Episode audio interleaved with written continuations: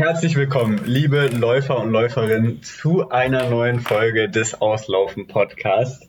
Ich kann euch jetzt schon mal verraten, wir laufen hier und laufen und laufen. Es nimmt einfach kein Ende. Mein Name ist Max Vorwirt und mit mir läuft aus. Mein Name ist Hanna Klein und ich glaube, ich werde offiziell hiermit zur Ultraläuferin, denn ich laufe jetzt schon so lange mit dir aus. Ähm, das ist echt gigantisch. Also, dass uns der Geduldsfaden jetzt noch nicht gerissen ist, ähm, das ist echt, da sollten wir uns mal kurz auf die Schulter klopfen. Definitiv. Wir sind hier nämlich schon lange nicht mehr beim Auslaufen, sondern mindestens bei einem Long Run, wenn nicht, wie gesagt, bei einem Ultralauf. Wir nehmen euch mal ganz kurz mit hinter die Kulissen. Wir haben gestern Abend eine ganze Folge aufgenommen. Da hat meine Tonspur irgendwie Faxen gemacht. Wir haben heute Mittag eine Dreiviertel Folge aufgenommen. Da ist das Programm abgestürzt. Wir haben jetzt eben versucht, einen Anfang aufzunehmen, der hat auch nicht geklappt. Und jetzt telefonieren wir gerade quasi miteinander und nehmen die Tonspuren separat auf unseren PCs auf, damit wir hier irgendwie für euch die Hallen-DM-Folge zusammenkriegen. Denn wir haben eigentlich eine richtig, richtig geile Folge vorbereitet. Mit ganz vielen O-Tönen aus Leipzig. Deswegen lohnt es sich auf jeden Fall dran zu bleiben. Wir müssen jetzt kurz dir auch danken, Max, dass du die ganzen Töne eingesammelt hast und fleißig warst, obwohl du ja eigentlich noch voll im Jetlag äh, bist wahrscheinlich von deiner Reiserei von, und von dem Wochenende. Du bist ja, glaube ich, erst am Samstag zurückgekommen von Australien. Von daher, ja, vielen, vielen Dank, dass du da so fleißig gesammelt hast und vielen Dank an alle diejenigen, die bereit waren, uns die Töne auch abzugeben. Also äh, wir haben viel gesammelt, das heißt, ihr wart alle bereit und das finde ich cool. Ja, alles fürs Team und für die Auslaufen-Podcast-Familie. Wir können dann auch nachher nochmal kurz über meinen Australien-Tipp reden, aber Ehre wem Ehre gebührt. Wir haben eine spannende deutsche Hallenmeisterschaft gesehen, auch in den Laufbereichen. Wir haben überragende 1500 Meter Rennen gesehen, wir haben Favoritenstürze gesehen, wir haben ein Doppel-Comeback gesehen und in der ersten, in der allerersten Folge, die wir hier aufgenommen haben, die äh, ja es leider nie auf Spotify oder sonst wo schafft, ähm, hatten Hannah und ich schon ein bisschen diskutiert, was so unsere Zeitungsheadlines wären, mhm. was uns am meisten in Erinnerung geblieben ist. Da nerv ich jetzt Hannah nicht zum fünften Mal mit dieser Frage. Ja, mittlerweile, warte halt, Moment, mittlerweile würde ich sagen, äh, wirklich einfach nur Doppelsieg für Bochum. Doppelsieg für Bochum, für ja, fair. Für das Wochenende, ja. ja. Also ich glaube, das wäre jetzt die beste. Wer es äh, nicht mitbekommen hat, VfL Bochum hat äh, Bayern München nämlich besiegt und äh, ein anderer Bochumer hat äh, dem Heimmatador, dem Favoriten, Paroli geboten und äh, auch gewonnen. Das ist nämlich Marius Probst wie gesagt, wir haben viel. Da war es dann eher Wattenscheid gegen Leipzig, nicht der FC Bayern gegen Bochum. Aber ja. Ja, Leipzig zu besiegen ist auch immer, immer wichtig. Ähm, genau. ähm, nee, nichts gegen, äh, nichts gegen den Leichtathletikverein, äh, nur gegen den Fußballverein.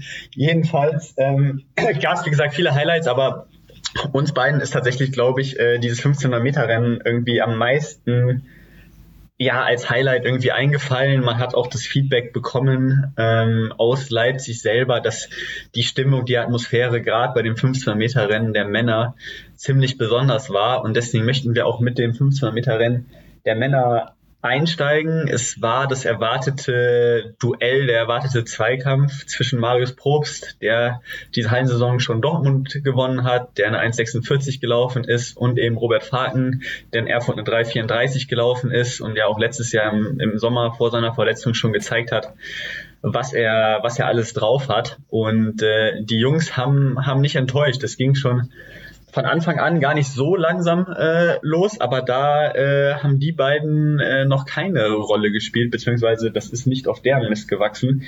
Ähm, führ uns mal kurz äh, in der Schnelle, ähm, ich meine, viele haben es von euch hoffentlich gesehen, durchs, durchs Rennen, Hanna. Wie war der, wie war der Rennverlauf? Was ist, was ist passiert bei den 1500 Metern der Männer? Ja, ähm, genau. Also wir hatten am Anfang ähm, Christoph Schrick, der sich so ein bisschen für die Tempoarbeit äh, geopfert hat. Ähm, und ja, der ist so eine knappe 58er erste Runde losgelaufen. Das heißt, das ist schon eine gute Pace, die unter 3,45 äh, geht, was ja eigentlich für so ein Meisterschaftsrennen ganz gut ist, dass da schon mal so ein bisschen so eine Grundschnelligkeit da ist. Ähm, und ja, dann drei Runden vor Schluss hat dann Robert seinen Angriff ähm, betätigt, durchgezogen, wie auch immer. Er hat, er hat mal seinen Motor gestartet, könnte man sagen, eigentlich. Ähm, und ist dann eigentlich äh, gut ins Rollen gekommen. Und ja, wenn man auch seine Saisonbestleistung und ja auch seine PB sieht, die war ja jetzt im Vorhinein ja auch äh, äh, fast sechs Sekunden ja schneller als die von Marius. Von daher kann man schon sagen, dass Robert auf jeden Fall als Favorit in das Rennen gegangen ist und damit auch mit großem Selbstvertrauen auch an die Startlinie auf jeden Fall stehen darf und kann und damit auch ein ja, einen langen Endspurt gehen kann. Und ich denke, das macht auch gegen Marius auf jeden Fall sehr viel Sinn, denn er hat, wie du sagtest, ja mit seiner 1,46 schon bewiesen, dass er einfach sehr grundschnell ist und ähm, auch ja mit ihm immer zu rechnen ist. Und deshalb hat er äh, sich dafür entschieden, einen längeren Endspurt zu ziehen. Und äh, das schien auf, die Rechnung schien auch aufzugehen. Also es ist ja auch erstmal eine Lücke entstanden. Und der Marius hatte da schon erstmal man hat es auch gesehen, wahrscheinlich auch Zweifel damit, also Zweifel wahrscheinlich auch ein bisschen damit gerechnet, dass irgendwann der Angriff kommt von Robert und Zweifel, ob er da ähm, jetzt dann gleich auch so gut mitlaufen kann. Hat aber dann, und so sah es eben auch im Livestream aus, und ich denke, so wird das vielleicht auch später noch in seiner Nachricht uns auch so ein bisschen erzählen, ähm, bemerkt, dass er dann doch gar nicht so weit weg war in der letzten Runde und dass Robert ihm dann doch nicht mehr so enteilen konnte. Und das hat man auf jeden Fall gesehen. Und irgendwie hat er da so ein bisschen Selbstvertrauen und Mut gesammelt und ist dann mit der typischen Mariusen, Mariuschen, wie auch immer das, wann man das sagt, ähm, Kaltschnäuzigkeit. Also ich finde, bei Marius ist es ja immer so, der läuft einfach so, segelt da immer so locker vorbei. Und so ist er irgendwie so an Robert vorbeigesegelt. Ähm, man sieht in seinem Gesicht ja nie irgendeine Form von Anstrengung irgendwie. Und ja, ich glaube, er war selber sehr erstaunt über sich und muss auch sagen, also Robert hat auch ein echt gutes äh, Rennen gemacht und es hat auch alles so Sinn gemacht und hat sich gezeigt und ähm, Marius war an dem Tag auch einfach sehr, sehr gut. Und ich glaube, Robert hat das dann auch äh, schnell, man hat es zumindest im Livestream gesehen, durch seine Mimik so auch äh, wirklich angenommen und respektiert. So, boah, nach dem Motto, der Junge, der hat auch heute einfach was drauf gehabt und ähm, hat, glaube ich, auch im Interview dann später gesagt, dass er fairerweise wahrscheinlich Marius nicht so hoch in der Rechnung gehabt hat, ähm, wie ähm, er sich dann heute doch dann gezeigt hat. Und ja, ich freue mich auf jeden Fall, die beiden im Sommer zu sehen. Und ich glaube, dass wir genau sowas brauchen in der Leichtathletik, in der, für unsere deutsche Leichtathletik, dass sich diese beiden hoffentlich hochschaukeln werden in neue Dimensionen. Und für Europa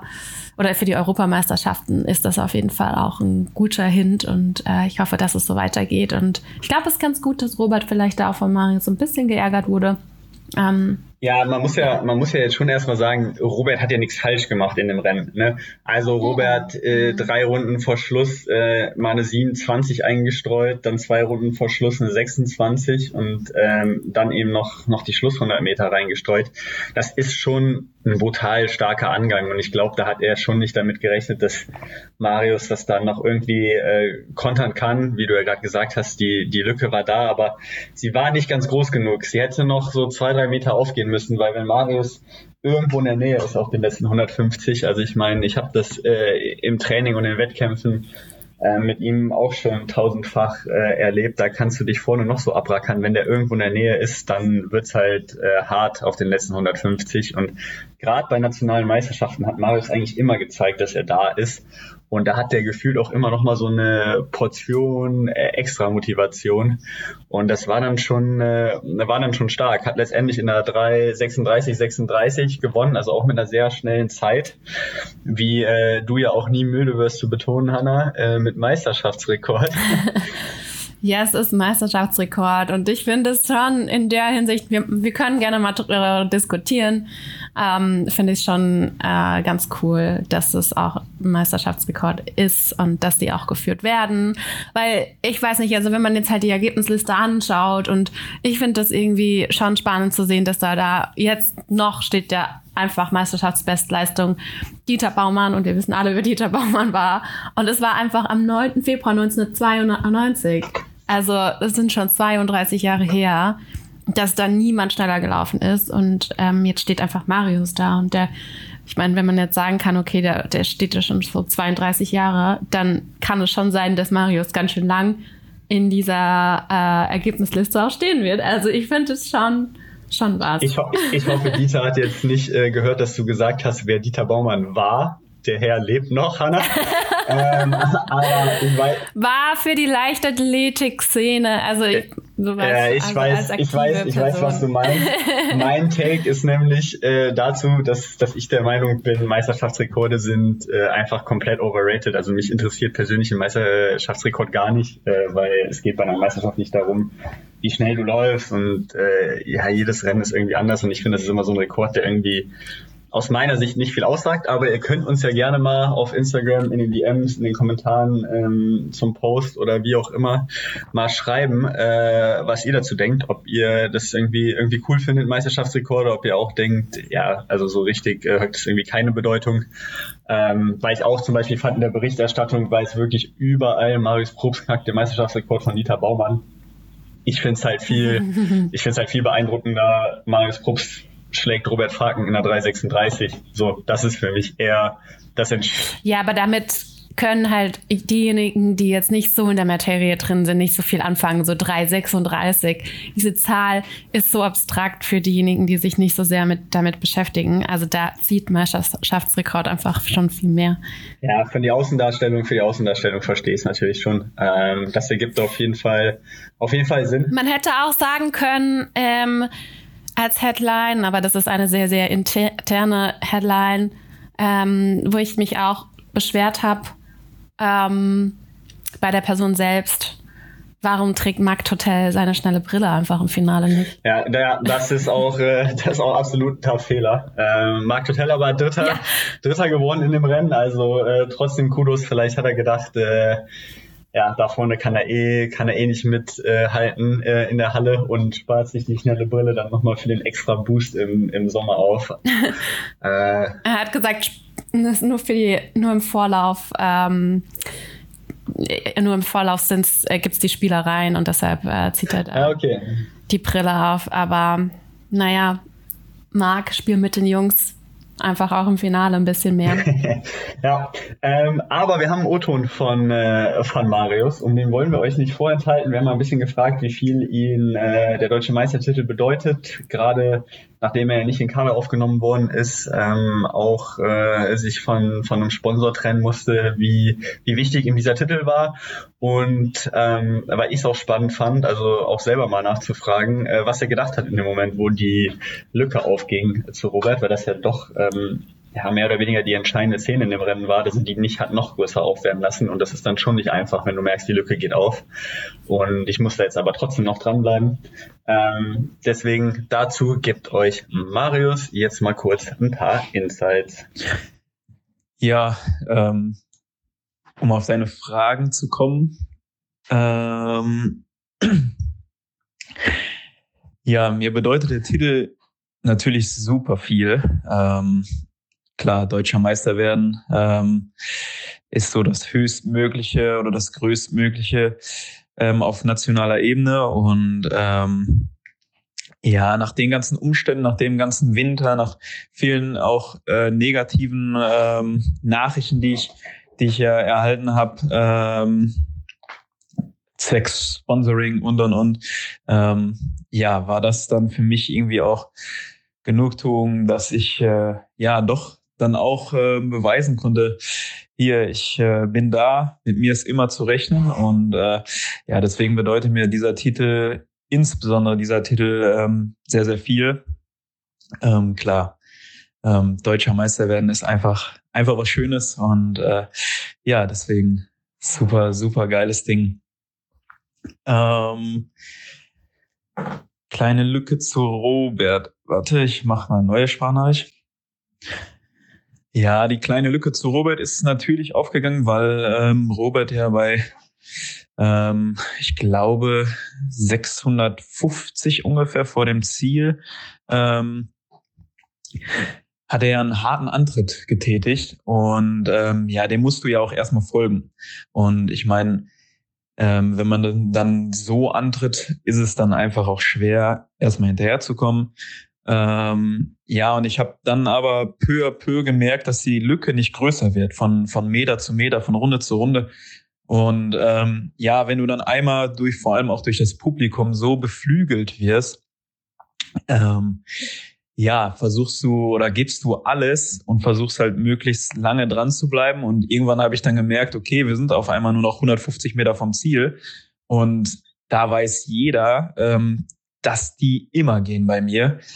Und ja, das habe ich dann auch versucht, aus mir herauszuholen, mal wieder.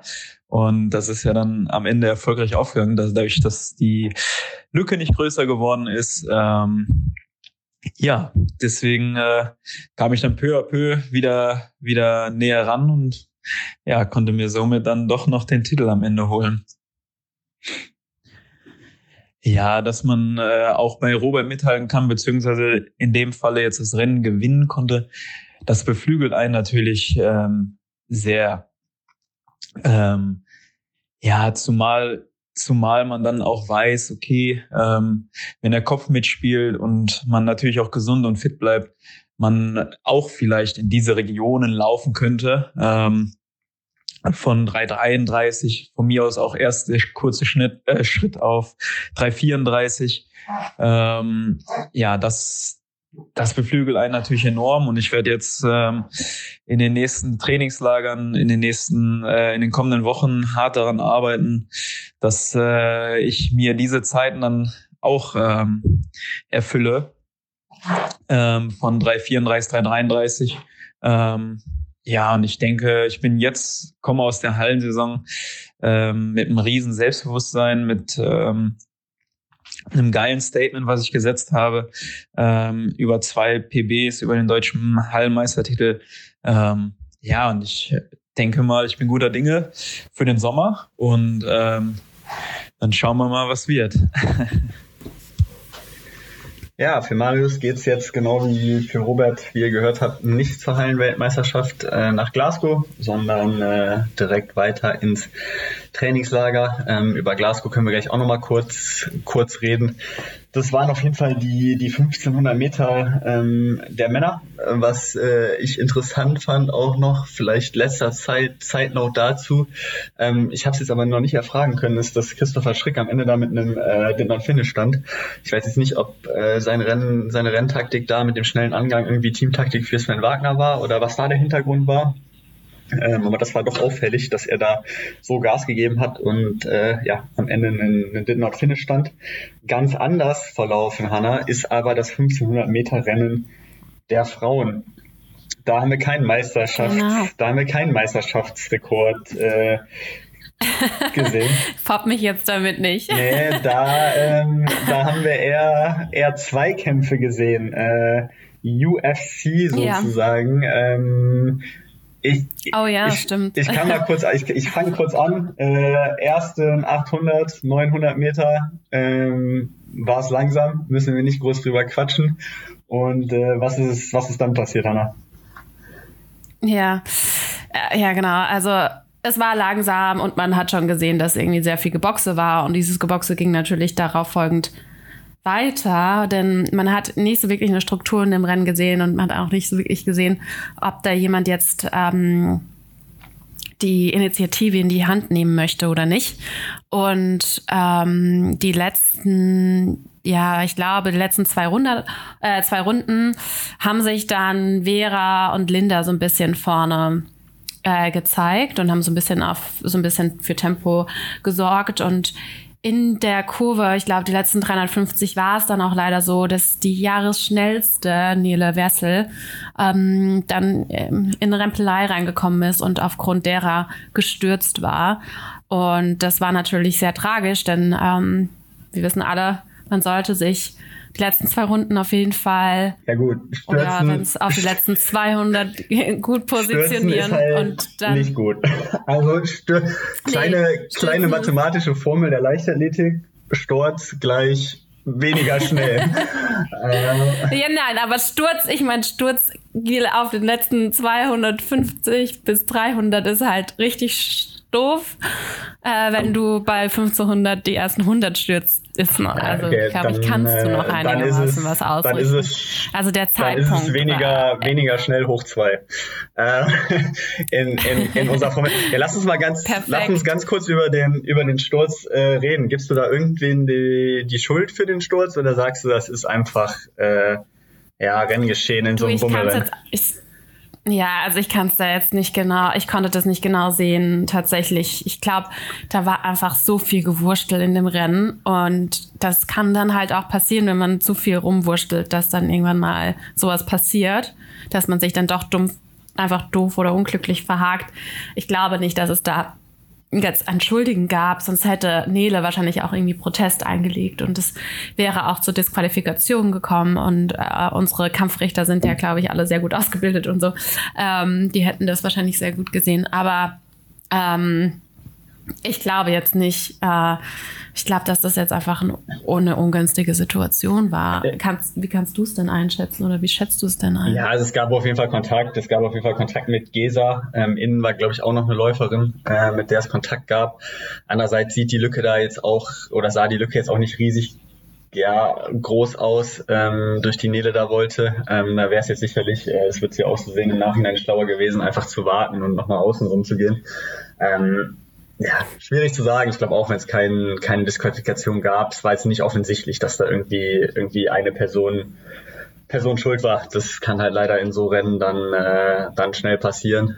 Und äh, ich würde da jetzt auch nicht irgendwen die Schuld, die Schuld geben wollen.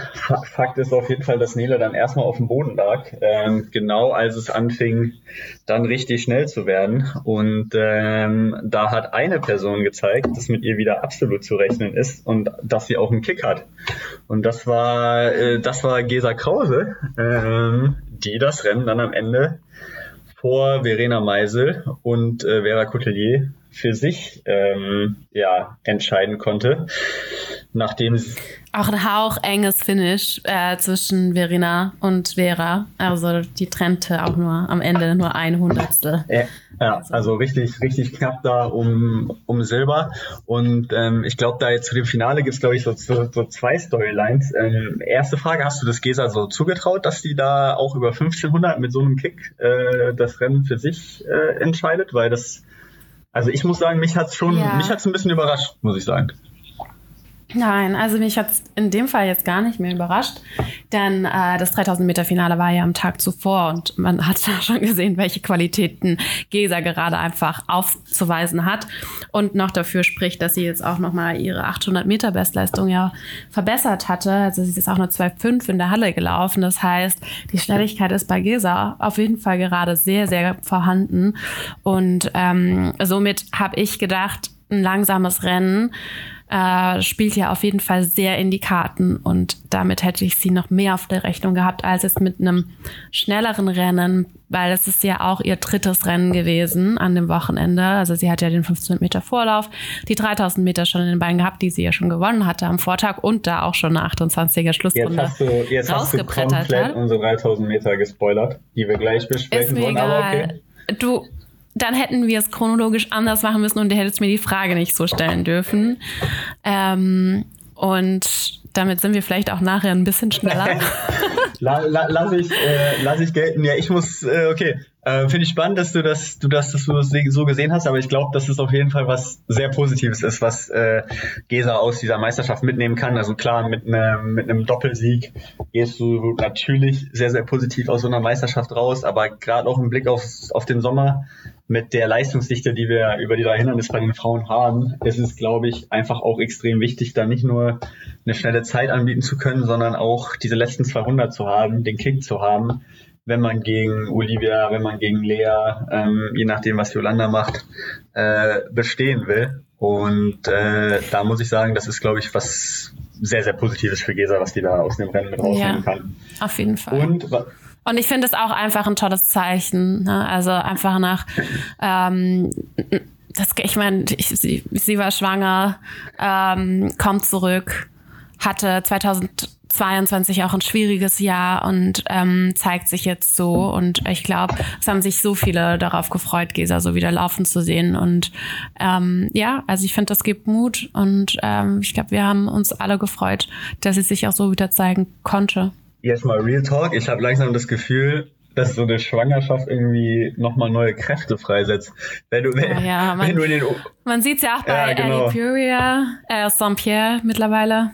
Genau. Ähm, ja. Nee, also trotzdem Respekt. Also so eine Schwangerschaft ist sicherlich nicht einfach und auch mit einem Kleinkind ist sicherlich nicht einfach. Also wirklich Hut ab ähm, von dieser Leistung von Gesa. Auch äh, Sponsor gewechselt von äh, Puma zu On. Auch ein, auch ein spannender Wechsel, dass Puma da äh, anscheinend nicht äh, weiterarbeiten wollten. Was ich aber gerade noch sagen wollte, ist, man hat schon gesehen, dass Nele wahrscheinlich eigentlich die fitteste an dem Tag war oder die schnellste an dem Tag war.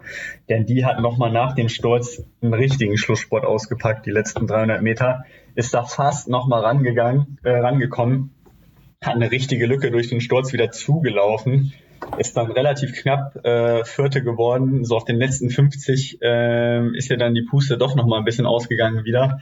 Aber das war schon ein beeindruckender Schlusssport von Nele. Ähm, aus dem sie hoffentlich auch viel Positives mitnehmen kann. Und an der Stelle auch mal wirklich Kudos an, an Nele, weil wir haben auch von Nele einen O-Ton und es ist, glaube ich, immer sehr einfach, sich zu äußern, wenn man im Rennen gewonnen hat, wenn alles gut läuft. Aber wenn man äh, ja als Favoritin dann irgendwie so einen schweren Tag erlebt mit einem Sturz und sich selber wahrscheinlich auch schwarz ärgert, dass äh, ja man sich da nicht in Einzelsituationen anders verhalten hat, dann äh, ist es nicht so selbstverständlich, dass man sich äußert. Aber wir versuchen euch ja auch die Einblicke zu geben, weil das gehört zum Sport dazu, das gehört dazu, äh, zum Leben dazu, dass äh, ja, man nicht immer gewinnen kann. Und deswegen äh, ja, freuen wir uns riesig äh, und sind sehr dankbar, dass Nele ja, mal ein bisschen über ihre Favoritenrolle ähm, gesprochen hat, ähm, über den Sturz, über die taktische Situation in dem Rennen und äh, ja, auch ihren Ausblick nach vorne. Und deswegen ist hier Nele Wessel für euch. So, hello, hello, ihr Lieben. Erstmal vielen lieben Dank vorab für die ganzen Nachrichten und lieben Worte, die mich auch neben deiner Nachricht erreicht haben, Max. Ähm, der Tag gestern war definitiv ein sehr schwieriger und auch emotionaler, wenn nicht sogar einer der schwierigsten und emotionalsten Tage in meiner bisherigen Sportlerkarriere. Ich ähm, hatte es noch nie, dass ich in einem Rennen gestürzt bin, auch nicht früher, als ich noch über die Höhen unterwegs war. Dementsprechend war das eine ganz neue Erfahrung für mich. Ähm, körperlich geht's mir Gott sei Dank soweit gut. Ich habe keine größeren Blessuren oder sowas ähm, erhalten. Klar, die Knie sind etwas offen. Ich habe einen leichten Cut und mein Finger hat was abbekommen. Der Knöchel war auch etwas dick gestern Abend und blau, aber ich denke, das ist nichts, nichts Dramatisches, sodass ich auch Mitte der Woche wieder ins volle Training dann einsteigen kann. Mental nagt der gestrige Tag natürlich schon noch etwas an mir, vor allem wenn ich mir das Rennen im Real Life jetzt dann doch das ein oder andere Mal nochmal angeschaut habe. Aber ich denke, die ersten Emotionen, die mich da direkt nach dem Rennen natürlich überwältigt haben, sind auf jeden Fall erstmal abgeflacht. Ähm, ja, ich hatte noch nie die Ehre, als deutsche Jahresschnellste in so eine Meisterschaft zu gehen und wollte dementsprechend natürlich auch zeigen, dass auf jeden Fall mit mir zu rechnen sein muss und ähm, man den Sieg auch nicht geschenkt bekommt.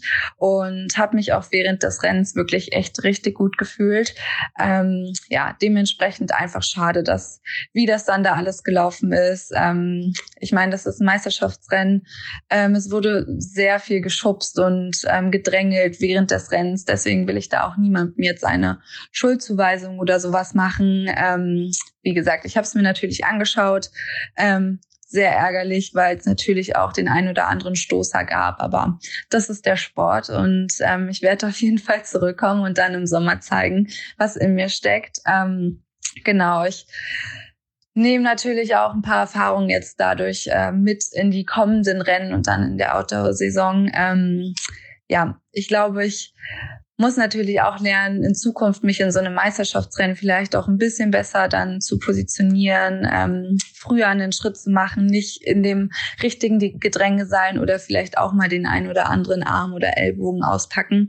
Aber ähm, ja, wie gesagt, daraus lernt man und ähm, Morgen sieht die Welt schon wieder ganz anders aus. Da geht man dann wieder in die Vorbereitung. Und ähm, das Gute, was ich mir mitnehmen kann, ist natürlich auch dann meine letzte Runde. Das gibt mir natürlich auch so ein bisschen Aufwind. Und das nehme ich dann auch mit jetzt in die Vorbereitung für den Sommer. Für uns geht's direkt ähm, in zwei Wochen ins Los ins Trainingslager nach Potchefstroom. Wir fliegen am 4. März weg für dreieinhalb Wochen dort genau, findet dann erstmal der ähm, grundlegende Aufbau statt sozusagen. Und wenn wir dann wieder da sind, dann ähm, ja, bereiten wir uns in Frankfurt noch vor. Und ähm, meine Ziele sind auf jeden Fall natürlich ähm, die Europameisterschaften in Rom.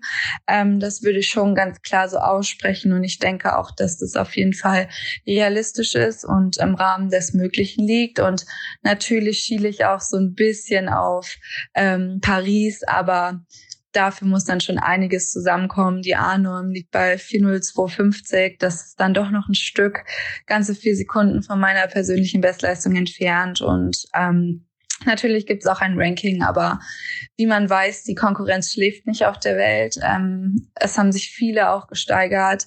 Es haben sie alle einen Sprung gemacht. Dementsprechend wird es wahrscheinlich sehr schwierig sein, sich über das Ranking bei uns zu qualifizieren. Aber wer weiß, bis zum Sommer ist noch ähm, viel Luft. Ich weiß auch, dass ich in der Hallensaison noch nicht mein volles Potenzial zeigen konnte. Ich hatte ein bisschen Pech. Ich bin leider auch etwas krank geworden vor Stockholm. Ähm, hatte mir eigentlich erhofft, da vielleicht noch ein gutes Rennen zeigen zu können und vielleicht auch nochmal ähm, die Norm jetzt für Glasgow angreifen zu können. Konnte ich dann leider nicht ganz so. Die letzten zwei Wochen vor den deutschen Meisterschaften waren auch eher so ein Auf und Ab mit bin ich krank, bin ich nicht krank, dazwischen Turun, ähm, dann nochmal zwei Tage gar nichts machen können, weil ja, der ganze Stress irgendwie doch da war. Aber ich denke, wir sind äh, im Groben und Ganzen auf einem guten Weg. Und genau, so geht's dann auf jeden Fall Richtung Sommer. Und ja, ich denke auf jeden Fall, dass mit mir zu rechnen sein muss, wenn ich gesund durchkomme. Und ich freue mich auf ähm, die nächsten Monate und äh, ja, wünsche euch auf jeden Fall auch, ähm, dass ihr alle gesund und verletzungsfrei durch die Saison und durch den Aufbau vor allem kommt. Und dann hören wir uns, sehen wir uns spätestens wahrscheinlich bei den Wettkämpfen draußen. Liebe Grüße.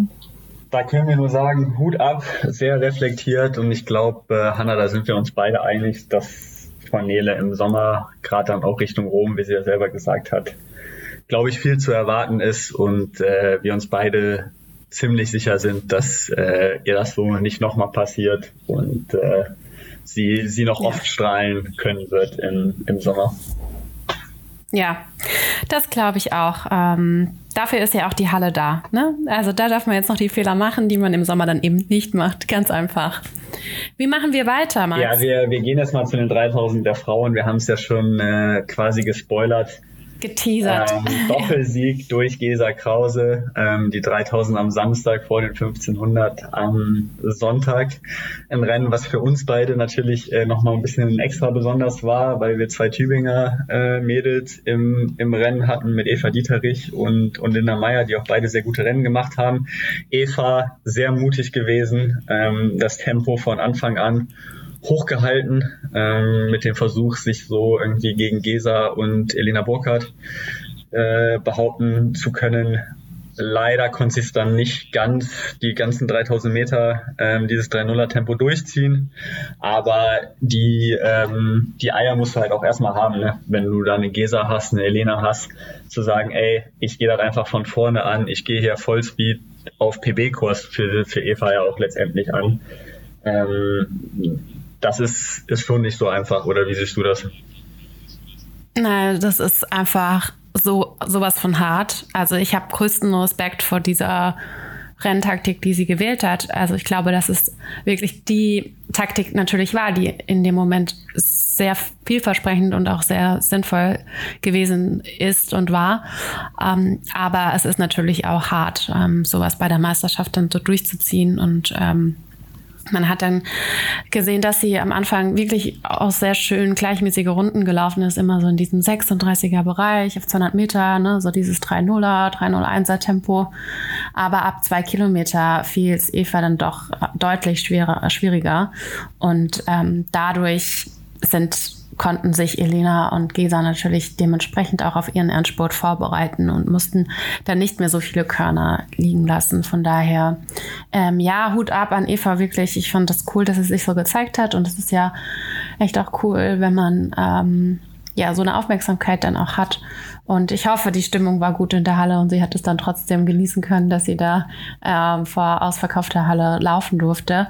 Und ähm, ja, ähm, fand dann, also wie gesagt, ich hatte es ja vorhin schon so angedeutet, dieser Endspurt von Gesa war dann auch einfach unwiderstehlich und Elena hat natürlich versucht gegenzuhalten und ich finde, sie hat das auch sehr, sehr gut und beeindruckend gemacht, hat aber einfach die letzten 100 nicht die gleichen Kräfte entwickeln können wie Gesa und ähm, ich meine 28,2 als Schlussrunde ist auch einfach verdammt schnell in dem Bereich und ähm, ja, ja, ich glaube, ja, das, ich glaube, das war dann auch ein bisschen vorbestimmt. Also das wäre jetzt für mich auch eine große Überraschung gewesen, wenn Elena Burkhardt da irgendwie den Schlusssport gegen Gesa gewinnt oder wenn Eva sich da hätte durchsetzen können.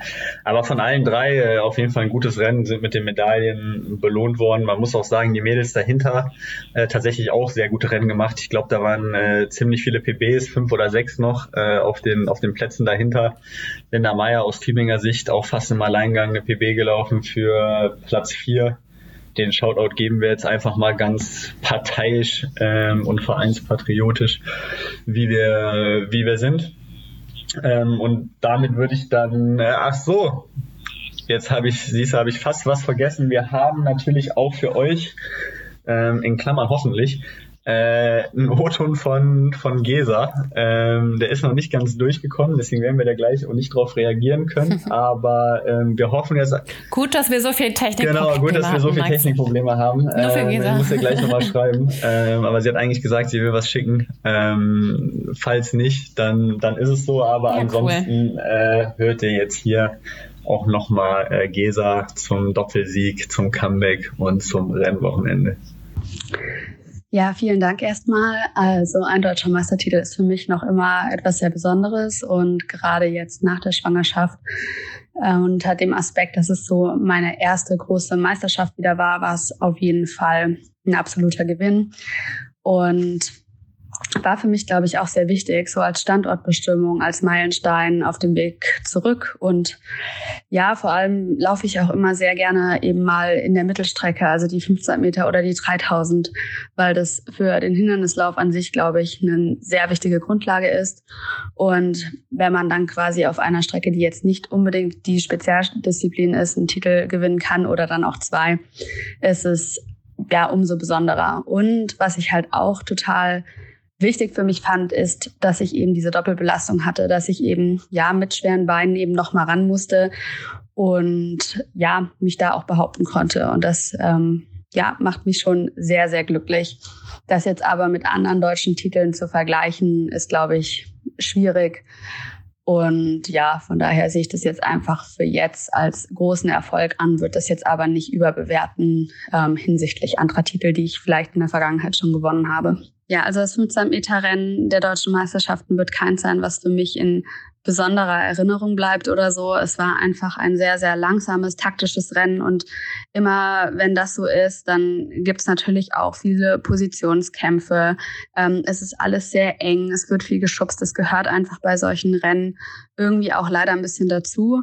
Und ähm, persönlich habe ich mich für meinen Geschmack einfach ähm, ja schlecht positioniert. Ich habe nicht so richtig meinen meinen Platz gefunden und ähm, ja, wurde auch teilweise immer wieder von der Position verdrängt, wo ich dann mich einigermaßen wohlgefühlt habe. Und äh, das ist jetzt auch kein Vorwurf, das ist einfach in solchen Rennen so. Und ähm, stolz bin ich natürlich, dass ich am Ende das Rennen für mich entscheiden konnte und dass ähm, ja ich dann am Ende des Tages ja auch in so einem Rennen ein Erfolgserlebnis hatte.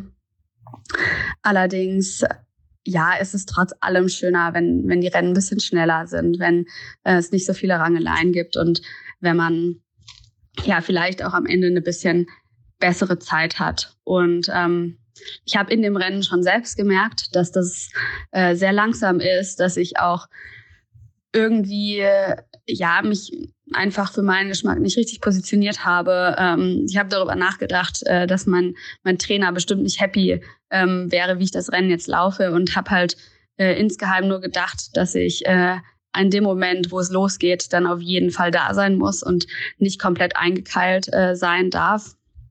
Und ähm, ja, ich, ich würde mal behaupten, ich habe in dem richtigen Moment noch die Kurve bekommen und ähm, habe dann irgendwann auch gewusst, dass ich noch so ein bisschen Körner hab, um dann auf den letzten Metern noch vorbeizugehen. Aber äh, das hätte auch anders ausgehen können. Also ähm, ich hätte genauso gut äh, da ähm, irgendwo eingekeilt sein können. Und deswegen bin ich eigentlich jemand, der solchen Situationen lieber aus dem Weg geht. Und je schneller die Rennen sind, desto ähm, angenehmer ist das am Ende.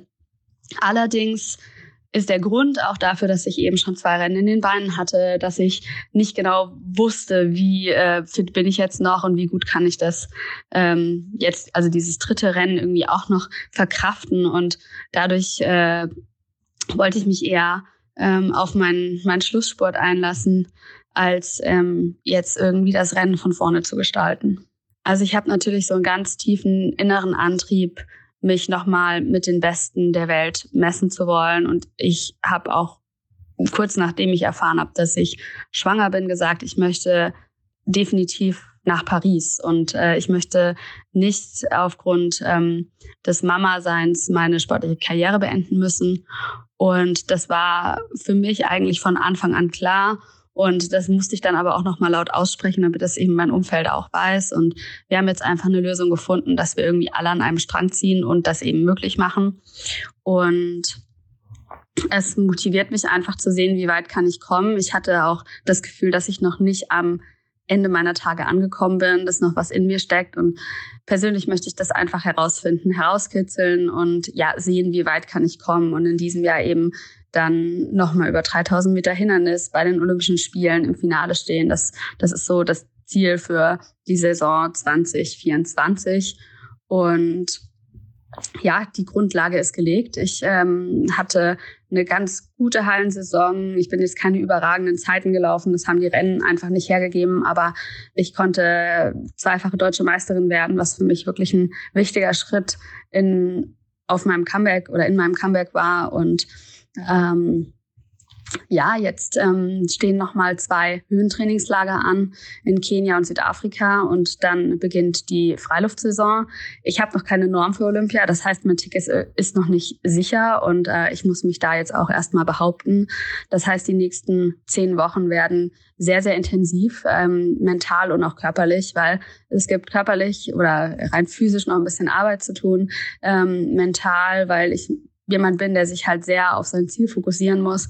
Und ähm, dann werden Ende April, Anfang Mai dann die ersten Wettkämpfe anstehen. Ich hoffe inständig, dass ich die Norm relativ schnell abhaken kann und den ganzen ein bisschen mehr Sicherheit und Ruhe zu geben. Und dann ähm, würde ich sehr, sehr gern bei den Europameisterschaften in Rom dabei sein. Dann stehen Ende Juni die deutschen Meisterschaften an. Und ähm, drumherum haben wir dann auch nochmal eine UWV, also nochmal ein Trainingslager geplant.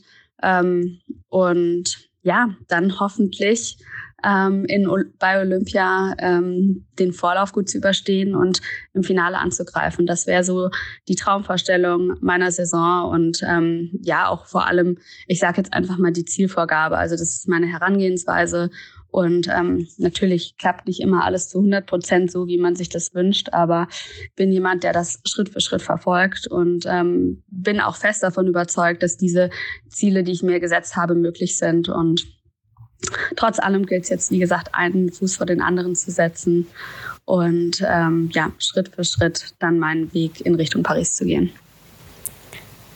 Und damit würde ich sagen, Hanna, gehen wir zu meiner Lieblingsdisziplin auf der ganzen Welt. 3000 Meter Halle. Wie, wie, wie weh tat es, äh, dieses Rennen für dich anzuschauen? Ja, wehtun würde ich jetzt tatsächlich nicht sagen. Also wir hatten ja den Plan mit Australien, da war von Anfang an klar, dass, dass ich da nicht die Halle laufen können werde. Ich stehe auch weiterhin zu 100 Prozent hinter dem Plan nach Australien zu fliegen. Deswegen hatte ich mich damit schon abgefunden. Aber schade ist natürlich trotzdem. Aber also schade wäre es immer gewesen. Also ich liebe 3000 in der Halle, ich liebe Leipzig, ich liebe das Publikum da, ich liebe die Halle habe da ja auch sehr gute Erinnerungen dran und äh, man hätte ja auch einen Meisterschaftsrekord laufen können. Na, natürlich wäre ich sehr gerne in dem Rennen gewesen und äh, und so wie sich dann auch ergeben hat, ähm, ja taktisch, wie sich entwickelt hat, wäre es natürlich für mich auch ein sehr schönes Rennen gewesen, um da einfach äh, drin zu sein. Das, ich bin am Samstag geflogen, war im Flieger, als das Rennen war und beim Zwischenstopp in Doha habe ich dann auf die Ergebnisse geguckt und war dann doch ein bisschen überrascht, als ich die Splits gesehen habe. Hast natürlich kein WLAN gekauft im Flieger, um dir das Rennen anzusehen. Ja, die, äh, die Diskussion hatten wir nämlich auch, hatten wir nämlich auch schon. Äh, das würde mich auch mal interessieren. Äh, da könnt ihr gerne auch mal Bezug nehmen, wie man so schön. Aber da sagt. sind wir ja gleicher Meinung. Ja, da sind wir sogar gleicher Meinung. Ich bin nämlich ähm, der Ansicht A, weiß ich immer nicht, wie gut das WLAN da oben dann tatsächlich funktioniert, aber B, ich finde irgendwie ich weiß nicht, im Flieger sein und WLAN haben, das sind so zwei Sachen, die, die matchen einfach irgendwie nicht äh, für mich. Ich finde, wenn man über den Wolken ist, dann ist man frei und dann ist man fernweg von allen Zwängen, die Internet-Erreichbarkeit. Ich finde das aber, also nochmal kurz mit der Begründung, ich finde das schon, also deine Begründung, die gehe ich jetzt nicht so mit, muss ich jetzt ehrlich sagen. Ich, ähm, ich finde das gut, also ich finde das gut, dass man ne, den Abstand hat und man nicht erreichbar ist. Aber das bei dir hört sich das so an, als ob du das nur kannst, wenn du im Flieger bist. Und das finde ich wiederum nicht gut. Nein, ich kann das nicht. Also ja, ich habe da schon auch generell Probleme mit. Also kann ich schon schon zugeben. Ich bin schon jemand, der irgendwie immer das Gefühl hat, erreichbar sein zu müssen. Also da würde ich, glaube ich, lügen, wenn ich sagen würde, es wird mir jetzt super leicht fallen, einfach mal komplett auszuschalten äh, für einen Tag. Aber ich finde halt, ich finde irgendwie so, das ist so die letzte Bastion, die es gibt, der Flieger wenn man auch da nicht stark bleibt, wenn man auch da äh, dann WLAN tauft, dann äh, ist komplett jede Hoffnung äh, verloren. Oder im Kino. Ich war letztens im Kino und da fand ich es echt krass, weil da war jemand in der Reihe schräg vor mir und die hatte immer noch äh, WhatsApps benach, äh, beantwortet im Film. Das hat mich total genervt, weil ich nämlich dann immer dieses Licht gesehen habe vor mir und dann gemerkt habe, so, hä? Wie, wie kann man jetzt einfach ans Handy greifen? Ich will doch den Film sehen. Also das hat mich jetzt wirklich ja, äh, Da hätte ich ja aus Versehen mal meinen Popcorn nach vorne äh, fallen lassen. Aber ja, klar, wenn du in einem Kino bist, dann musst du dich auf den Film konzentrieren. Also das ist ja, das ist ganz klar. Ich fand es auch, ich habe äh, am letzten Tag in Australien äh, so eine Touri, Eintagestour an der Great Ocean Road gemacht. Und da war auch einfach eine Frau, die die ersten drei Stunden dieser Tour telefon telefoniert hat. äh, der hat einfach drei Stunden durchtelefoniert. So, wo ich ja oh dachte, so, du, du siehst hier wunderschöne Landschaft und Dinge und telefonierst einfach drei Stunden irgendwelche Business-Dinger durch. Äh, also da war ich auch ein bisschen. Wahrscheinlich noch so ein äh, Laptop auf dem Schoß. Ja, nee, das hatte da nicht. Die hatte, die hatte Kopfhörer drin äh, am Handy okay. so, aber ja. Ähm, aber wir driften, wir driften ein bisschen ab. Auf jeden Fall habe ich in äh, Doha die, die Splits gesehen und war dann doch ein bisschen verwundert, dass das Rennen so, so gelaufen ist. Ähm, 2,40 der erste Kilometer von äh, Mo Abdellahi angelaufen, was äh, zwar zügig ist, aber nicht schnell, würde ich behaupten. Zumindest nicht für Mo und für Flo, äh, um dies Jahr tatsächlich. Also acht Minuten. Genau, Tempo. für dies Jahr dann um den, um den Titel sozusagen äh, ging. Also es waren die beiden Favoriten.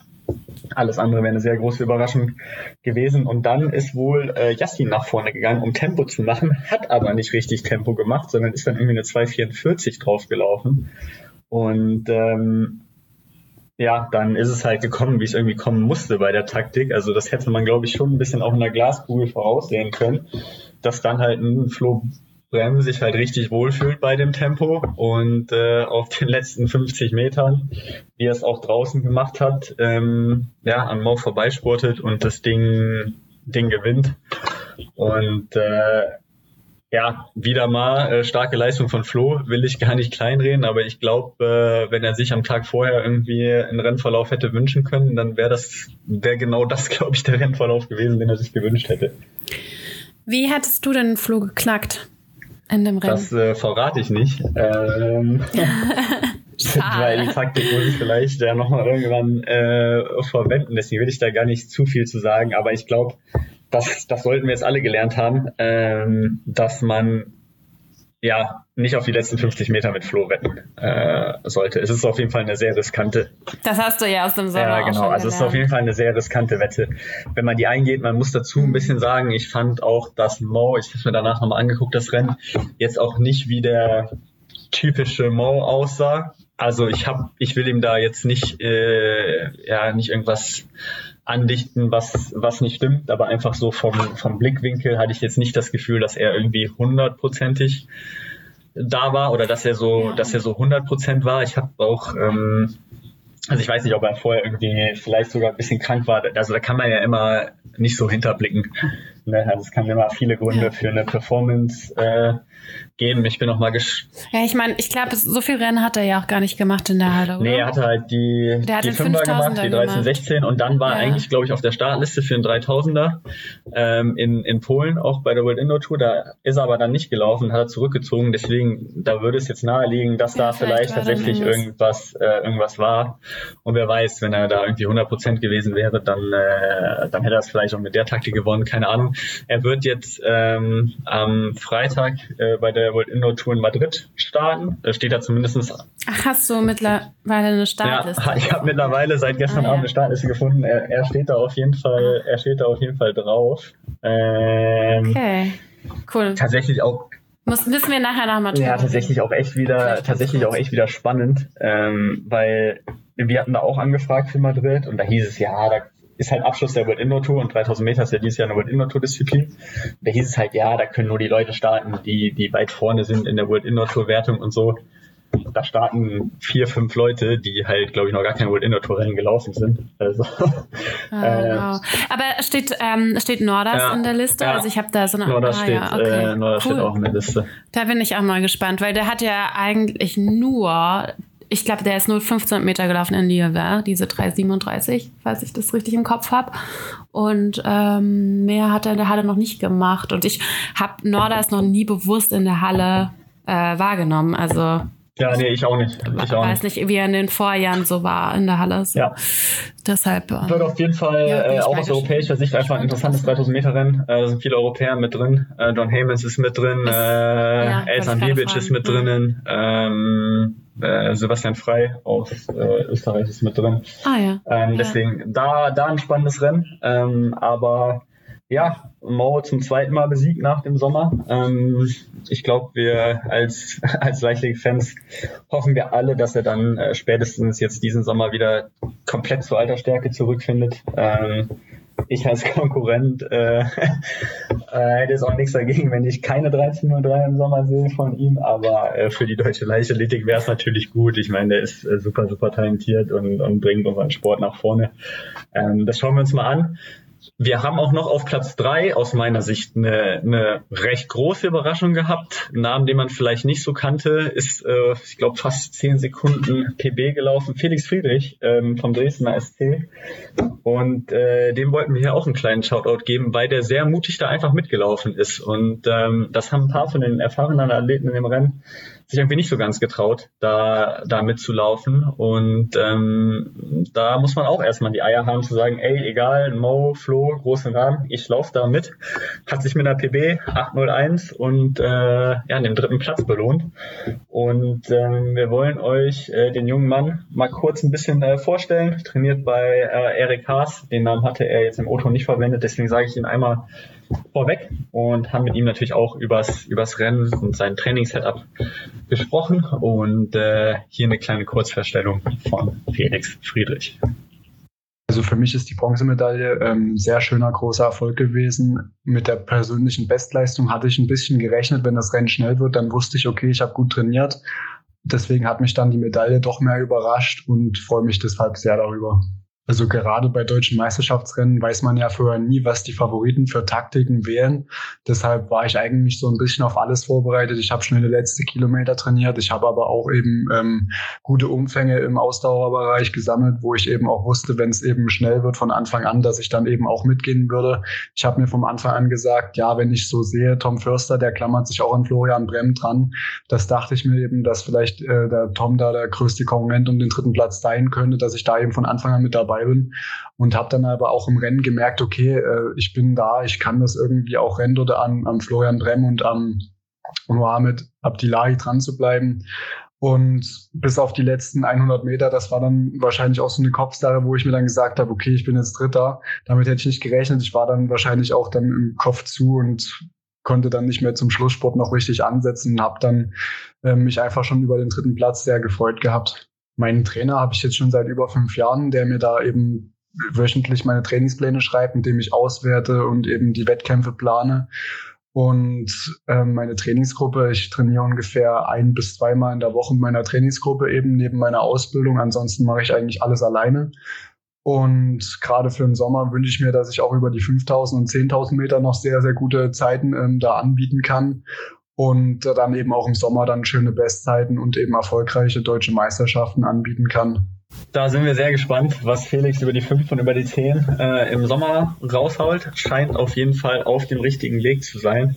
Und wir haben natürlich auch einen O-Ton vom deutschen Meister, von Flo, äh, dem wir vor allem mal gefragt haben, wie er damit umgegangen ist, äh, ja nur eine Woche Zeit zu haben zwischen dem 5000er in äh, Boston und den 3000 Metern. Vor allem da die 5000 ja für ihn auch eine recht große Enttäuschung waren, hat er ja auch, äh, glaube ich, offen selber erzählt, wie er damit umgegangen ist, ähm, wie er das Rennen taktisch erlebt hat. Und deswegen haben wir jetzt hier direkt einmal auch Flo für euch. So, hallo lieber Auslaufen-Podcast und hallo Max natürlich. Ich hoffe, du bist gut und vor allem gesund in Deutschland wieder angekommen. Du hast mir ein paar Fragen gestellt zu, mein, zu meinem Rennen in Leipzig und die werde ich natürlich auch sehr gerne beantworten. Du hast mich gefragt, wie ich denn so meine Tage nach dem 5000er hier in Deutschland so verbracht habe und was ich gemacht habe, um nach der Enttäuschung wieder angriffslustig in das Rennen reingehen zu können. Ähm, es war natürlich schon ein enttäuschendes Rennen für mich in Boston, vor allem wenn man so viel Aufwand eigentlich da reinsteckt. Ich bin am Dienstag wiedergekommen nach meinem Rennen, habe erstmal 14 Stunden geschlafen, ähm, was ich auch gebraucht habe, denn mein Körper war schon echt ziemlich platt von dem Rennen, der Zeitverschiebung und ähm, habe mich dann erstmal ja mit Ausruhen beschäftigt, habe auch keine Tempo-Session mehr vor den Deutschen gemacht. Das hat auf jeden Fall gut getan, was auch gut getan hat, dass ich hier mit meiner Gang wieder zusammen war, weil der fehlende soziale Kontakt hat dann meine Laune auch schon nochmal zusätzlich gedrückt. Und dann äh, war ich Samstag auch schon wieder fit für das Rennen. Wir sind direkt dann angereist nach Leipzig. Und ja, da war ich auf jeden Fall, glaube ich, wieder bei 100 Prozent. Als dann Yassin nach vorne ist, äh, was habe ich mir dadurch den Kopf gehen lassen? Ja, puh, ähm, das war natürlich eine sehr komfortable Situation, in der ich da war, hinter Mo zu laufen. Und ähm, als Yassin dann vor ist, habe ich mir schon gedacht, okay, ähm, Yassin will da seinem Bruder aushelfen. Aber an sich war ich ja schon so äh, komfortabel da in der Situation, dass ich mir da keine großen Gedanken dazu gemacht habe eigentlich. Ja, wie zufrieden bin ich mit meiner Hallensaison und wie geht's jetzt weiter in Richtung Sommer? Ich bin schon zufrieden mit der Hallensaison. Es ist natürlich schade, wenn der Höhepunkt nicht so geklappt hat, wie, wie ich es mir erhofft habe. Es waren natürlich auch sehr, sehr, sehr hohe Ziele, die ich mir gesetzt habe in der 13, 18. Mal so 12 Sekunden Bestleistung in der Hallensaison ist eigentlich schon, ja, äh, sehr ambitioniert. Aber ja, man kann es ja mal probieren. An sich war ich aber trotzdem sehr zufrieden, weil ich neue Bestleistung bei 3000 Meter, über 1500 Meter aufgestellt habe. Und ja, jetzt geht's erstmal für drei Wochen nach Südafrika ins Trainingslager, dann äh, nochmal für zwei Wochen nach Italien und den letzten Schliff gebe ich mir dann hier in Erlangen und hoffe dann, dass ich für die ersten Rennen noch fit werde. Und dann hole ich mir auch die Kadernorm. Also gut, dann wünsche ich euch auf jeden Fall erfolgreiches Training, bleibt gesund und bis bald. Ciao, ciao. Wer noch mehr von Flo hören will, ähm, den können wir, glaube ich, nur auf den Running Gags Podcast verweisen. Der ist, glaube ich, auch noch nicht draußen. Die sind auch immer eher Ende der Woche, aber da wird sicherlich auch nochmal ein Recap geben. Wahrscheinlich gibt es bei denen auch ein Video. Also schaut euch das ähm, von den Jungs sonst auf jeden Fall nochmal an. Das waren die 3000 und dann fehlt uns noch eine Disziplingruppe und das sind die äh, 800 Meter. Wollen wir mit den Damen anfangen, Hanna, oder mit den Herren? Wir können gerne mit den Damen anfangen. Ladies first. war auch tatsächlich Ladies das äh, wesentlich hochklassigere Rennen. Ähm, das darf man, glaube ich, so sagen, ohne den Jungs näher zu treten. Und ich muss sagen, ich habe mich auf das Rennen richtig gefreut, denn ähm, wir hatten in dem Rennen äh, Christina Hering, Fischi, die, die Altmeisterin, was weiß ich, wie vielfache deutsche Meisterin. Wir hatten Alina Ammann. Ich glaube, sie hatten gesagt, dass sie Indoor sechsfach äh, sechsfache deutsche Meisterin ist. Dafür haben wir äh, dich, Statistik-Nerd. ich bin so ein Statistik-Nerd. Äh, die Meisterschaftsbestleistung übrigens von Caroline Walter, 201,29.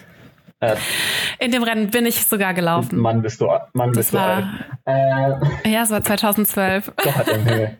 Ähm, ja.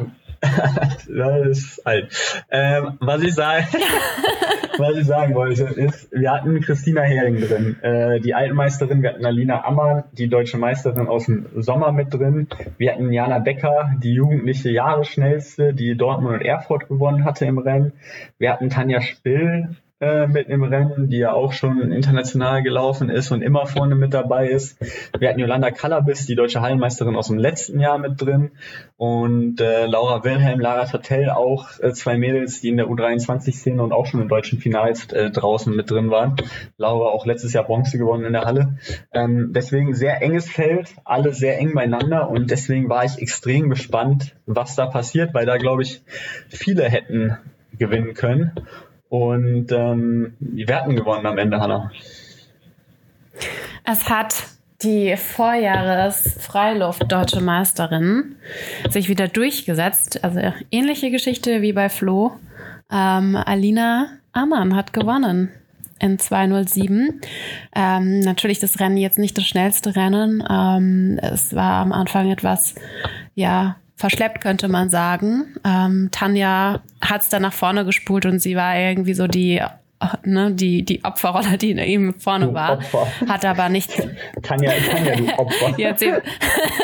ja, manchmal ist es halt einfach so, dass man irgendwie vorne landet, dabei gar nicht will. Ähm, und ist dann eine 66er Angangsrunde gelaufen. Ähm, das ist natürlich überhaupt nicht so schnell. Und ähm, ja, man hat gesehen, dass Christina Hering nichts fürs Tempo machen wollte, bewusst. Das hat sie auch später im Interview gesagt und wollte sich dann schon auf ihren Endspurt verlassen und auf ihre Sprintstärke. Und ich glaube, an der hat sie oder arbeitet sie auch gerade immer noch gewaltig und sie ist auch wirklich schnell ähm, äh, geworden oder ist immer, also hat sie natürlich aufgebaut, sie war natürlich vorher auch schon schnell ähm, und hat sich da auf den letzten 600 dann nach vorne gesetzt. Wahrscheinlich war sie schon ein bisschen früher, äh, den letzten 600. Was rede ich denn da? Auf der letzten Runde hat sich dann auch nicht von Laura Wilhelm davon abbringen lassen, die Führung zu behalten. Laura hat es versucht, ja, ich finde, ähm, auf die letzte Rund Runde äh, gehend ich ähm, finde, Christina anzugreifen. Muss da kurz mal reingehen. Ich finde, da hat man richtig auch die Erfahrung von Fischi gesehen gegenüber der Jugend von Laura so ein bisschen, weil mhm. Fischi da genau in den richtigen Momenten zwei, drei schnelle Schritte gemacht hat, um gegenzuhalten, um Laura nicht vorbeizulassen. Und Laura hat halt zweimal angegriffen. Ähm, auch Kudos dafür, der, den Mut muss man auch haben und das war, glaube ich, auch äh, das Richtige, äh, weil man, man muss es probieren, aber da hat Fischi, glaube ich, mit ganz viel Erfahrung äh, überzeugt und sie hatte jetzt ja auch nicht die beste Hallensaison bis jetzt, gerade über die 800, da waren die Ergebnisse jetzt nicht so, wie sie es sich wahrscheinlich selber gewünscht hätte. Ja, ich ich glaube, sie hatte so ein bisschen muskuläre Probleme. Sie war ja jetzt auch lang in Südafrika im Trainingslager gewesen. Also die waren ja jetzt auch mehrere Male dort und ähm, hat wohl so ein bisschen muskuläre Probleme mitgenommen. Ich, äh, das Einstiegsrennen, mit dem war sie auch noch nicht so ganz zufrieden gewesen. Ich glaube, das war im Belgrad gewesen. Und ähm, dafür finde ich es aber echt cool, dass sie sich wieder an die Startlinie gestellt hat und sie hätte ja auch den deutschen Meisterschaften einfach ausweichen können. Aber nein, sie hat auch wirklich den Konkurrenzkampf dort aufgenommen und ähm, man muss schon sagen, nach dem Vorlauf hätte man Christina wahrscheinlich gar nicht mal so sehr auf der Rechnung gehabt. Und dann hat sie da wieder ähm, ja alte Stärke bewiesen und gezeigt, dass sie wirklich auch die Erfahrung hat und aber auch, wenn es drauf ankommt, natürlich auch performen kann. Und ähm, das sah schon nicht schlecht ja, aus. Ich hätte, ich hätte nicht ähm, gedacht, dass sie da, dass sie da Silber gewinnt in dem Rennen, muss ich, muss ich ehrlich zugeben. Platz drei ging dann an äh, Tanja Spill, die das auch stark gemacht hat, trotz der Opferrolle, die sie da am Anfang äh, hatte. Ähm, Aber sie hat gegen Ende auch wieder gute Lücken ja, gefunden. Eben. Also die letzten 100 von Tanja auch wieder richtig stark. Ähm, sie hat ja auch schon im Vorlauf echt eine wahnsinnig ähm, enge Lücke da erwischt und kam innen durch und hat sich da als, glaube ich, auch als Vorlaufsiegerin dann qualifiziert gehabt. Ähm, also Tanja hat auch schon ein echtes Talent auf den letzten 100 da die richtigen Wege zu finden und ist dann auch brutal schnell. Ja, das musst du halt auch erstmal machen, ne? wenn du vorne bist, dann überholt wirst, dann nicht da wieder zurückzukämpfen, beziehungsweise dann nicht durchspulen zu lassen. Ähm, das ist schon auch eine Qualität, die du erstmal haben musst. Eine, für die das Rennen nicht nach Wunsch lief, war tatsächlich die Jahre schnellste. Jana Becker, die ich so ein bisschen auf jeden Fall auf den Medaillenrängen eigentlich gesehen äh, hätte nach ihren Siegen in Dortmund und Erfurt, wie gesagt. Ähm, die hat nie so richtig ins Rennen gefunden, äh, muss man sagen. Die war auch nie so richtig in irgendeiner Position da, da vorne mit dabei zu sein um äh, dran zu sporten. Ich glaube, das war eine, war eine kleine Überraschung. Und auch Jana ähm, hat sich bereit erklärt, äh, mit uns ein bisschen zu quatschen über dieses Rennen. Und für, für ihre Jugend, ich, ich sage jetzt einfach mal, sie ist 19, ich hoffe, das äh, stimmt. Die läuft auf jeden Fall dieses Wochenende noch Deutsche Jugendmeisterschaften, also ist ja auf jeden Fall noch U20. Ähm, beeindruckend äh, reflektiert, aber wir lassen euch da jetzt mal selber reinhören. Hier ist Jana Becker für euch. Ja, es ist natürlich ein super besonderes Gefühl, wenn man mit der Jahresschnellzeit in seine ersten deutschen aktiven Meisterschaften reingeht. Ähm, ich würde auf jeden Fall sagen, dass ich eine Mitfavoritin war, aber dadurch, dass das Feld vorne so super eng war, hätte ja auch eigentlich jeder den deutschen Meisterschaftstitel am Sonntag holen können. Ähm, deswegen habe ich mich jetzt auch von dieser Rolle als Jahresschnellste gar nicht so sehr einschüchtern lassen oder es zumindest versucht. Ähm, ich würde trotzdem sagen, dass ich mir natürlich unterbewusst dadurch mit Sicherheit ein bisschen Druck selber auch gemacht habe, ähm, und dass ich mich auch an so eine Situation jetzt bei den Aktiven da wirklich schon so weit oben gerankt zu sein und auch dann jetzt, wie in dem Fall, als Jahresschnellste in dieses Rennen reinzugehen, dass ich mich daran erstmal gewöhnen muss.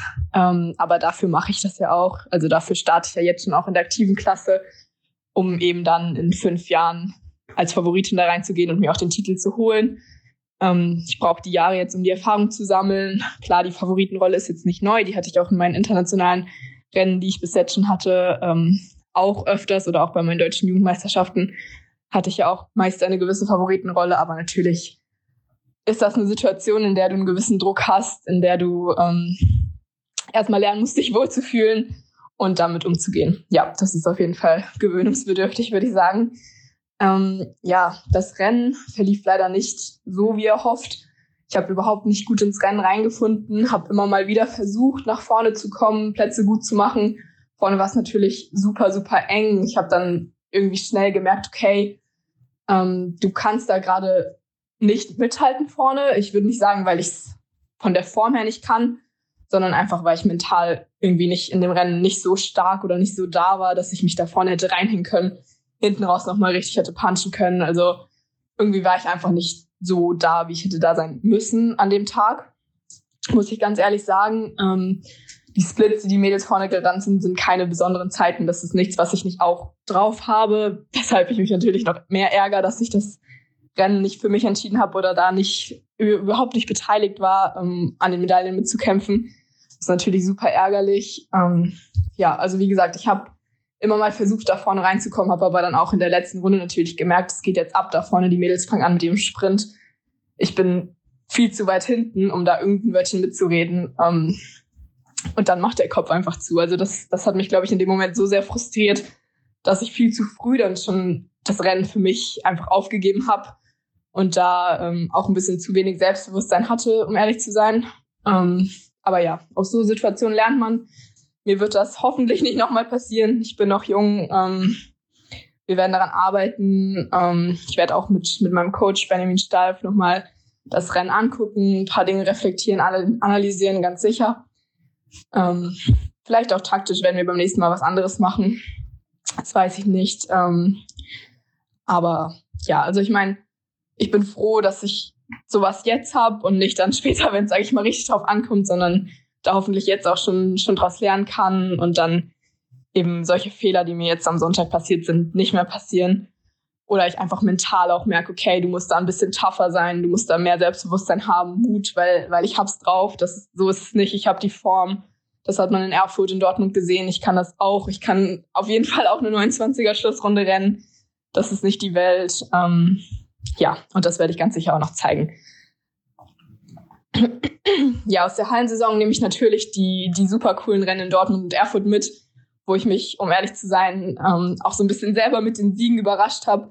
Das waren total coole Rennen, wo ich einfach ja super den Push bekommen habe. Die Rennen haben mich so glücklich gemacht, ähm, was ich glaube ich auch mal dringend gebraucht habe nach dem frustrierenden Ende der Sommersaison 2023. Da war der Ausgang bei den Deutschen, ähm, äh, nicht bei den Deutschen, bei der U20 EM in Jerusalem ja leider nicht so gut für mich. Da bin ich im Vorlauf ausgeschieden und dass ich dann jetzt direkt mit dem Einstieg der Halle ähm, in Erfurt und Dortmund zeigen konnte, okay, ich bin wieder da, ich hab's drauf, ich kann, ich kann geile Zeiten rennen, ich kann Meetings gewinnen. Ähm, das hat mir, glaube ich, nochmal einen super Kick gegeben. Das hätte ich natürlich dann gerne bei den deutschen Aktiven jetzt in Leipzig, hätte ich gerne daran angeschlossen und gezeigt, dass ich einfach da bin. War jetzt leider nicht der Fall. Ähm, aber ja, damit, damit muss ich jetzt leben. Das kann ich leider nicht ändern. Ähm, und ich glaube, es ist auf jeden Fall gut, dass ich jetzt noch meine Jugend-DM habe, um, um die Hallensaison hoffentlich wenigstens gut abzuschließen. Ähm, mir da hoffentlich dann meinen deutschen Meistertitel hole. Und ähm, ja, dann nehme ich auf jeden Fall, wie gesagt, die, die super coolen Rennen in Dortmund und Erfurt mit, ähm, mit denen wir, glaube ich, auch so nicht gerechnet haben, dass ich dass ich das da schon gewinnen kann. Ähm, aber das Training lief im Vorhinein gut und dass ich das dann eben da auf die Bahn auch bringen konnte, war natürlich der Hammer. Und ähm, ja, dann hoffe ich, wie gesagt, dass ich die deutschen Jugendmeisterschaften jetzt am Wochenende für mich entscheiden kann, die Halle so positiv dann abschließe und dann ähm, in eine gute Vorbereitung für den Sommer starten kann. Ich muss sagen, ich glaube, sie, sie sieht das äh, absolut richtig. Wertvolle Erfahrungen gesammelt. Ähm, dafür macht sie das Ganze. Und wir drücken ihr hier vom Auslaufen Podcast alle die Daumen, dass es jetzt äh, am Wochenende noch einen schönen Abschluss der Hallensaison gibt äh, mit der, mit der Jugend-DM ich bin mir da auch recht sicher, dass das anders laufen wird als äh, jetzt in Leipzig. Und ähm, wie gesagt, finde sehr, sehr stark, ähm, wie, wie professionell, vernünftig sie damit schon umgeht in, in ihren jungen Jahren. Und auch hier wollen wir natürlich die, die Siegerin äh, zu Wort kommen lassen, Alina Ammann, die äh, mich netterweise nach einem Jahr ignorieren ähm, mal nicht mehr ignoriert hat ähm, und, und ihre Sprachnachricht, äh, ihren O-Ton durchgeschickt hat. Ähm, nee, dürft jetzt alles nicht falsch verstehen. Äh, äh, Spaß ähm, beiseite hatte mit Alina da nur länger drüber geredet, weil äh, sie im Sommer, als wir einmal angefragt hatten, sich einfach nicht zurückgemeldet hat, was natürlich eine absolute Frechheit ist, aber ähm, auch natürlich vollkommen okay, dass sowas, sowas mal untergeht. Und äh, ja, wir freuen uns, dass äh, wir euch auch ein paar Einblicke in äh, Alinas Rennen, Alinas Vorbereitung äh, geben können und deswegen hören wir da jetzt mal rein. Ja, hi Max und hallo auch an Hanna oder Alina oder Felix, wer auch immer, ähm, die in dieser Folge mit dir zusammensitzt. Ähm, liebe Grüße aus Hamburg. Ähm, ja, ich bin schon sehr gespannt auf eure Folge und äh, den Nachbericht zu den deutschen Hallenmeisterschaften zu hören. Ähm, ja, ihr habt mich ja auch ähm, mir auch ein paar Fragen gestellt, ähm, die ich einfach mal versuche kurz und knapp hoffentlich zu beantworten. Schauen wir mal, ob das funktioniert. Äh, genau, ich würde direkt Anfang auch mit der ersten Frage. Und zwar ähm, äh, habt ihr schon richtig festgestellt, über 800 Meter waren wir sehr viele auf einem ähnlichen Niveau. Also äh, die Leistungsdichte war einfach sehr hoch, äh, sehr eng beieinander, ähm, was ja auch gerade in der Halle ähm, sehr herausfordernd sein kann. Genau, und da war eure Frage, welchen taktischen Plan macht man sich da zurecht? Ähm, und ob ich das Gefühl hatte, dass ich, äh, dass meine Renntaktik aufgegangen ist, beziehungsweise ob ich improvisieren musste. Und ähm, dazu kann ich sagen, ähm, glücklicherweise habe ich mich so aufgestellt gefühlt, dass ich jede Renntaktik laufen kann. Ähm, also ich habe mich schon ähm, sehr stark gefühlt, dass ich eine, eine gute Zeit laufen kann. Also ich bin in Erfurt zum Beispiel die 2.4 gelaufen und hatte schon ein Gefühl, dass ich noch auch, auch im Zweifel noch schneller laufen kann, definitiv. Ähm, da bin ich relativ selbstbewusst mit auf die Bahn gegangen. Das heißt, wenn es ein schnelles Rennen geworden wäre, dann ähm, wäre ich da erstmal selbstbewusst mitgegangen, was dann daraus geworden wäre. Ähm, Wissen wir leider nicht, aber ähm, nee, genau, da bin ich auf jeden Fall selbstbewusst rangegangen. Ähm, zeitgleich wusste ich aber auch, ähm, dass ich eine richtig starke Grundschnelligkeit momentan habe und auch ein, ähm, ja, eine gute Sportfähigkeit am Ende, definitiv. Also ähm, sowas haben wir auch im, im Training immer mal wieder eingebaut, ähm, sozusagen gar nicht explizit im Hinblick jetzt auf diese Meisterschaft oder so, aber einfach allgemein, ähm, dass ich quasi auch gegen Ende oder in, in einer Erschöpfung ähm, nochmal den Schritt umstellen kann und ähm, wirklich hinten raus auch weiter nochmal äh, das Tempo verschärfen kann. Genau, deswegen habe ich mich da echt ganz schön äh, stark auf meinen Körper verlassen können und ähm, ja, mich äh, auf, an jede Taktik anpassen können sozusagen. Ähm, was ich mir vorher zurechtgelegt hatte, war eigentlich nur, in Anführungsstrichen, mitzulaufen. Ähm, vorne mitzugehen, beziehungsweise gar nicht unbedingt ähm, ganz vorne, sondern so, dass ich einfach das Gefühl habe, ich habe den Kontakt nach vorne und sobald jemand eine Attacke startet oder sobald das Tempo verschärft wird, dass ich mit zwei, drei schnellen Schritten vorne dabei bin und mitgehen kann. Ähm, ja, das, das war so das Wichtigste. Ähm, genau. Gefühlt war das dann ja auch so, also die ersten 300 waren irgendwie solide, 30,9 vorne. Ähm, und dann wird das Tempo ja deutlich langsamer auf einmal. Ähm, ja, was natürlich angenehm war für den, für den Schritt. Ähm, und ab ja, spätestens 400 vor Schluss sind wir dann ja gefühlt so eine Steigerung gelaufen. Und da äh, war es einfach wichtig, genau wie besprochen, dran zu bleiben, den Kontakt nach vorne zu haben und so weiter.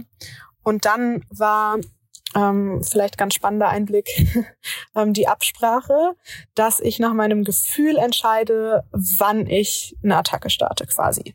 Also ähm, ja, im besten Fall habe ich dann eben noch Körner übrig, dass ich dann zum Schlusssport ansetzen kann.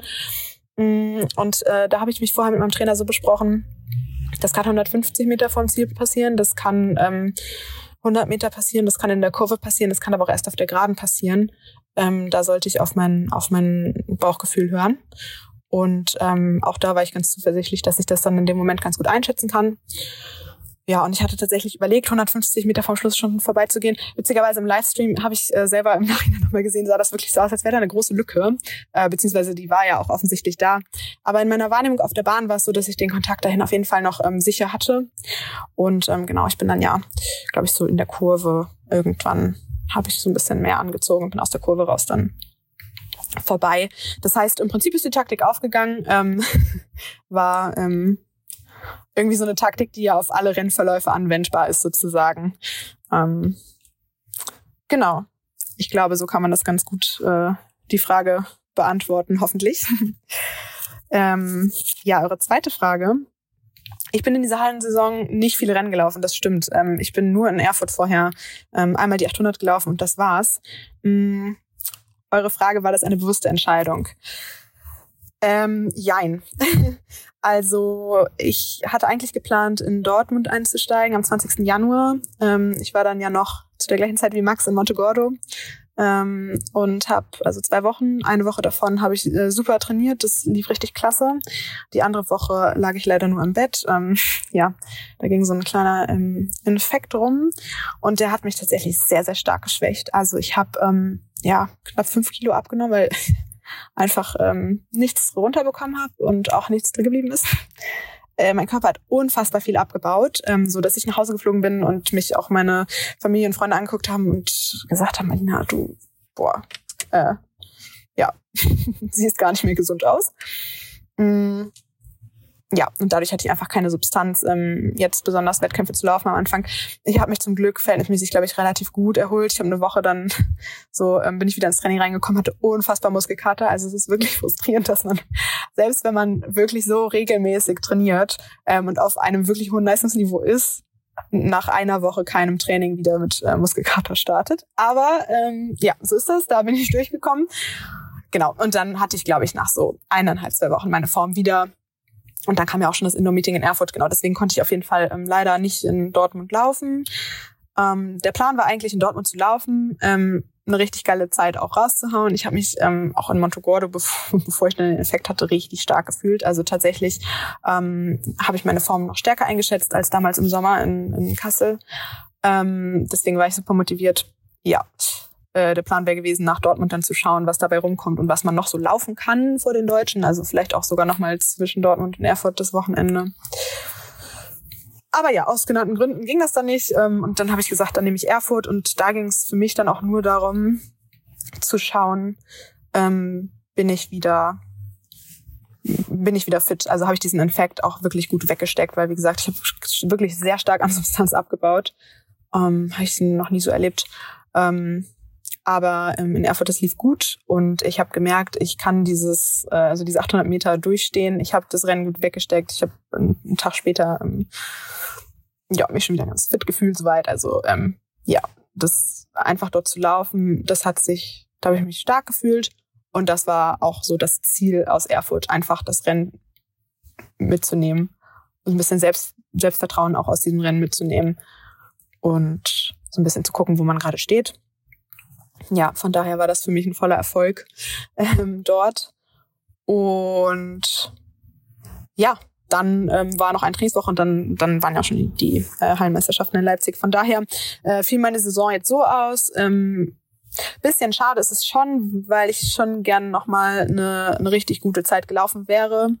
Ähm, aber es ist auch nicht so tragisch. Ähm, die Halle ist, also der Fokus ist definitiv draus, auf, auf der Saison draußen. Dazu vielleicht auch noch zu sagen, ähm, ich habe mich gar nicht explizit auf die Halle vorbereitet. Also wir sind ähm, ähm, ganz normal im Training, auch noch so ein bisschen im GA2-Aufbau sozusagen. Also einfach, ja, ähm, jetzt nicht explizit, wir haben das Training nicht explizit auf so eine Wettkampfsaison ausgelegt, ähm, gar nicht. Ich habe vor Leipzig ähm, ein, zwei, Wett na, zwei, drei wettkampfspezifische Einheiten gemacht ähm, weil ich das für mein Gefühl einfach brauchte, dass man da eben ganz, also ja, auch mit Selbstvertrauen in dieses Rennen geht. Ähm, aber ansonsten haben wir, sind wir in diesem ähm, ja, ganz normalen Wintertraining quasi geblieben. Ja, deswegen ähm, war die Halle jetzt, also ist der Fokus auf draußen und ähm, ist auch okay, dass die Halle dann jetzt vorbei ist. Ähm, zudem vertrage ich den Boden auch immer nicht ganz so gut oder diese Kurvenneigung. Das ist ein bisschen schwierig. Ich habe eine gute Zusammenarbeit mit meiner Physiotherapeutin, der bin ich wirklich sehr dankbar. Ähm, deswegen habe ich das dieses Jahr, diese Saison in der Halle ganz gut hinbekommen. Aber ich glaube, mein Körper ist auch froh, wenn es jetzt wieder nach draußen geht. Und ähm, ja, genau, dann auch zu eurer, äh, eurer dritten Frage in der zweiten Frage. Sehen wir dich ähm, draußen dann mehr racen. Auf jeden Fall. Definitiv. Ähm, ich kann es gar nicht erwarten. ähm, ich fühle mich wirklich richtig gut in Form gerade und ähm, deswegen habe ich richtig Bock auf Wettkämpfe. Ähm, ja, und da ist dann der Plan auch deutlich mehr zu racen, ähm, damit dann auch die Zeiten ähm, purzeln. genau. Und dann zu eurer letzten Frage. Ähm, Im Interview habe ich gesagt, dass das Training unter zwei Minuten ausgelegt ist, auf unter zwei Minuten ausgelegt ist ausgelegt ist, genau. Ähm, ob ich euch Einblicke geben kann, beziehungsweise wie man sich das so vorstellen kann. Ähm, ja, sehr gerne. Es ist eine ganz unspektakuläre Antwort. Ähm, wir trainieren wie wahrscheinlich die allermeisten mit Tempotabellen und diese Tempotabellen sind auf Sub 2 ausgelegt. So einfach eigentlich. Also ähm, alles, was wir so ähm, ja, an Zeiten ausrechnen, was, glaube ich, gar nicht mal so viel ist. Wir trainieren ja wirklich sehr, sehr stark nach Gefühl, ähm, zumindest was so GA2-Sachen auch angeht. Ähm, genau, aber ähm, alles das, was wir ausrechnen, das sind vor allem so Schnelligkeitsausdauersachen ähm, oder so vereinzelte Einheiten. Ähm, da orientieren wir uns eben an der Tempo-Tabelle für Sub 2. Und ähm, ja, das läuft eigentlich ganz gut. also ja, das ist eigentlich das einzige, die einzige Antwort, die ich darauf geben kann. Ähm, unspektakulär, aber ähm, ja, genau, hoffen wir, dass das aufgeht. ja, ich glaube, das war's soweit. Hm, freut mich auf jeden Fall, dass ihr wieder so einen äh, Nachbericht macht und äh, vielen Dank dafür. Ich freue mich, die Folge zu hören. Und ähm, schicke nochmals äh, Grüße aus dem Norden und freue mich, wenn wir uns dann alle wieder draußen auf der Bahn sehen. Ihr habt es gehört, das Training ist auf sub zwei Minuten ausgerichtet und ähm, wir hoffen einfach, dass Alina es auch schafft, gesund und fit zu bleiben. Und dann, äh, ja, neben ihren taktischen Meisterleistungen beim Meisterschaftsrennen es auch schafft, diese Saison mal eine richtig schnelle Zeit auf die Bahn zu knüppeln. Und äh, das ist, glaube ich, also ich glaube, die 800 Meter der Frauen, die können auch, auch Richtung Sommer sehr, sehr spannend werden, wenn Maitje dann auch wieder dabei ist. Ja. Ähm, dann dann wird es da auch im Sommer wieder, wieder gut zur Sache gehen. Auf jeden Fall, wir freuen uns und ähm, ja, ich glaube, ja, wie gesagt, Konkurrenz belebt ja auch das Geschäft. Also ich hoffe, dass sich die Mädels da auf schnelle Zeiten pushen werden und dann vielleicht auch noch die Olympianormen erfüllt werden können. Schauen wir zu den Männern, oder? Was sagst du? Es gibt nur noch Fall. ein Rennen, was fehlt wir gucken zu den Männern rüber und da haben wir jetzt nicht so die großen Namen gehabt, muss man, muss man einfach ehrlich sagen. Ähm, dieses Jahr Marvin Heinrich mit dabei, Malik Skupin Alpha, der in Dortmund ein sehr gutes Rennen gemacht hat in der Halle, mit dabei. Ähm, und dann eher die, die Nachwuchsgarde, also Malik zählt da natürlich auch schon zu, ja die Nachwuchsgarde äh, mit am Start gehabt und da hat einer ganz groß seine Chance genutzt und das ist äh, Alexander Stepanov vom äh, VfL Sindelfing, letztes Jahr schon bei der U20 EM mit dabei, wie Hanna äh, mich vor 20 Stunden schon aufgeklärt hat. Ja, sechster Platz ähm, damals. Äh, sechster, sechster Platz schon damals und der hat die Gunst der Stunde genutzt und äh, konnte das Rennen eigentlich auch recht souverän dann am Ende, oder? In äh, 1,48 gewinnen. Ja, also ich finde auch, dass er sich einfach taktisch sehr gut positioniert hat und damit einfach auf der letzten Runde so äh, seinen Schritt wirklich gut ziehen konnte. Ähm, ja, auf jeden Fall. Sta starkes Ding.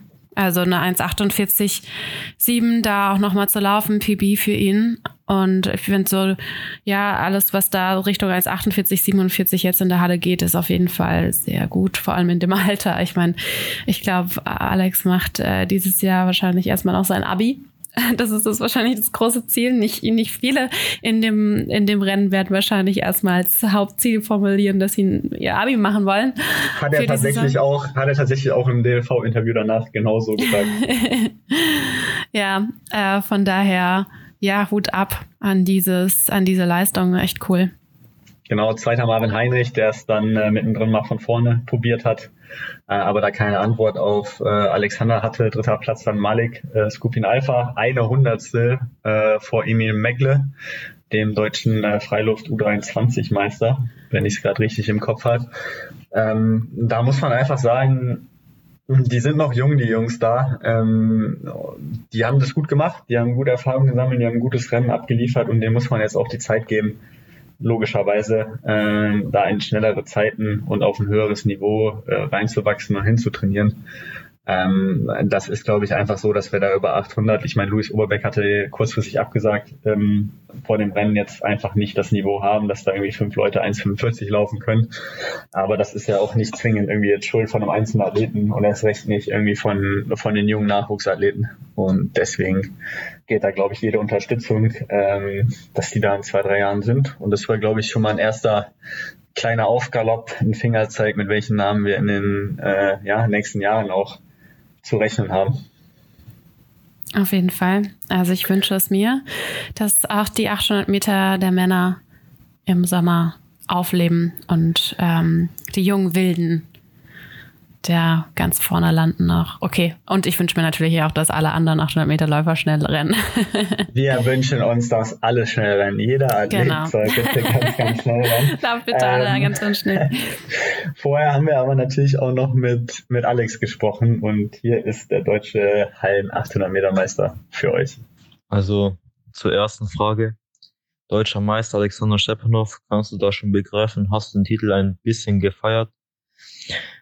Ähm, begreifen ist schon schwer, aber ähm, ja, ja, ich bin wirklich sehr glücklich und ähm, sehr dankbar, dass ich den Titel bekommen habe.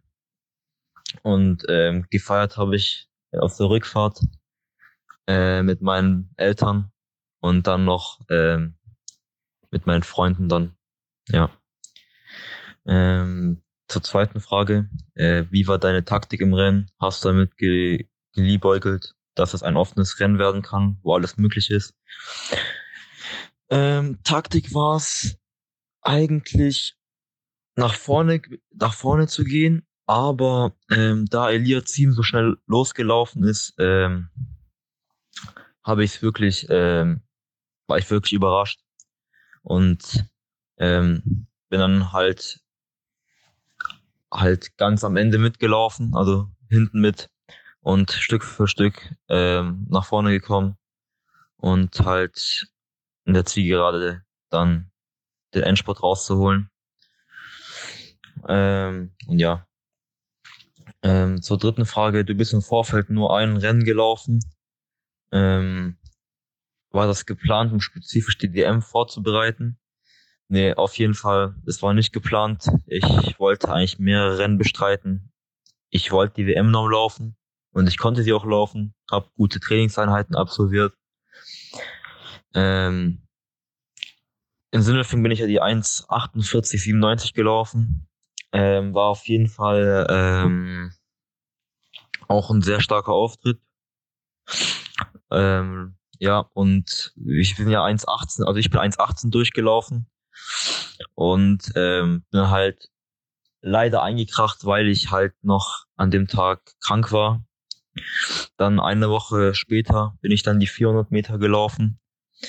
Ähm, ja, da bin ich leider in der Zielgerade hingefallen, weil ich ähm, wahrscheinlich was auch wegen der Krankheit und habe mir mein Handgelenk halt leider angebrochen und deshalb ähm, musste ich auf die nachfolgenden Wettkämpfe verzichten und ähm, mich dann lieber schonen auf die deutschen Meisterschaften.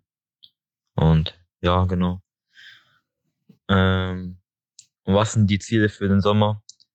Die Ziele für den Sommer, wie beim Interview vom DLV habe ich schon, äh, schon gesagt, dass ich halt mein Abi machen möchte und muss und ähm, dass ich auch, ja, wie gesagt, gesund bleiben will, weil jeder Sportler kennt wenn man verletzt ist, dann ist es echt scheiße so. Und ähm, ich war ja auch 2022 auch verletzt, habe mir den Fuß gebrochen und habe ein halbes Jahr lang nicht trainieren können.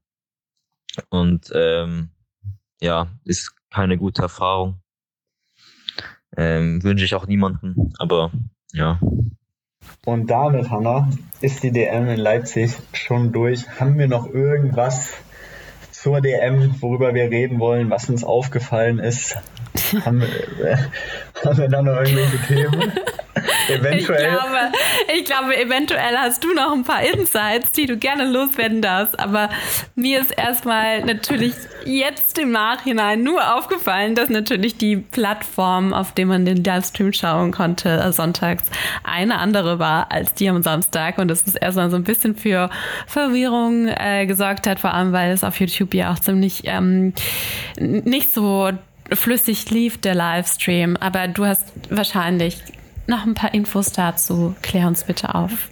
ich, ich, dachte, du kannst es jetzt für uns. Äh, Nein, ich glaube, so gut, so gut erklären kann ich es nicht. Und ich muss sagen, ich bin auch wahnsinnig müde. ja, wir, ich, wir sind beide an Kämpfen hier für euch. Ähm, das, ich komme gerade aus Fall dem Tempotraining. Ja, ich bin hierher gehastet, damit wir nochmal schnell aufnehmen. Ich bin mir fallen echt gerade fast die Augen zu. Also, einen ja, Zahn jetzt, zu. Nein, wir, wir heulen nicht rum. Mehr Power, mehr Energy. Äh. Mehr Power, oh mehr Energy. Ähm, ja, einfach, äh, viele haben uns gefragt, also es gab ein paar Zuschriften, was dann im Livestream äh, wieder los war kurz zusammengefasst, war eine Eigenproduktion vom DLV, also nicht von ARD ZDF äh, produziert. Und ich glaube, die Bilder an sich waren noch echt gut. Also ich glaube, dass den wenigsten, also mir ist nicht aufgefallen, dass es jetzt nicht von ARD und ZDF kam, was da produziert worden ist. Ähm, es wurde über Satellit gesendet, damit auch ARD und ZDF Bilder abgreifen können. Und ähm, wenn man das als Eigenproduktion macht, bucht man wohl selber einen Satelliten. Und da gab es wohl mit dem Puffering, wie auch immer, äh, ein paar Probleme, ähm, dass es dann von YouTube nicht mehr angenommen worden ist am Sonntag und deswegen musste sehr kurzfristig auf Vimeo umgestellt werden. Ich habe dann auch mal nachgefragt, so hey, aber bei ARD, ZDF und so funktioniert das so alles immer einwandfrei. Ähm, haben sie auch gesagt, ja, liegt aber daran, dass die als nationale Sendeanstalten ähm, nochmal andere Satelliten haben, eigene Satelliten haben, bessere Satelliten haben und das halt alles nicht, äh, nicht ganz so einfach ist ähm, ich glaube, da sollten wir auch einfach ähm, ja dankbar sein, dass wir, dass wir einen Stream hatten, äh, dass an sich da viel getan wird und ähm, ich meine, sowas kann halt kann halt dann mal passieren und ich glaube, da werden die auch draus lernen und sicherlich nach Lösungen suchen für nächstes Mal, dass das, dass das Ganze nicht passiert. Ähm, so viel kurz zum Livestream, wer sich da gewundert hat.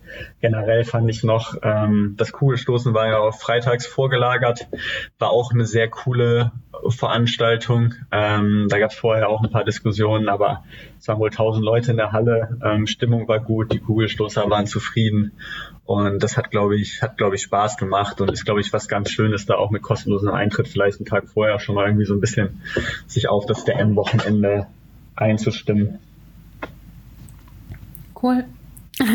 ja, danke für die Insights und nochmal für ja, die Infos drumherum ist ja auch, ja, es ist ja auch alles nicht so selbstverständlich, ne? Also da ähm, sind ja auch viele Prozesse, von denen wir einfach keinen Einblick be bekommen.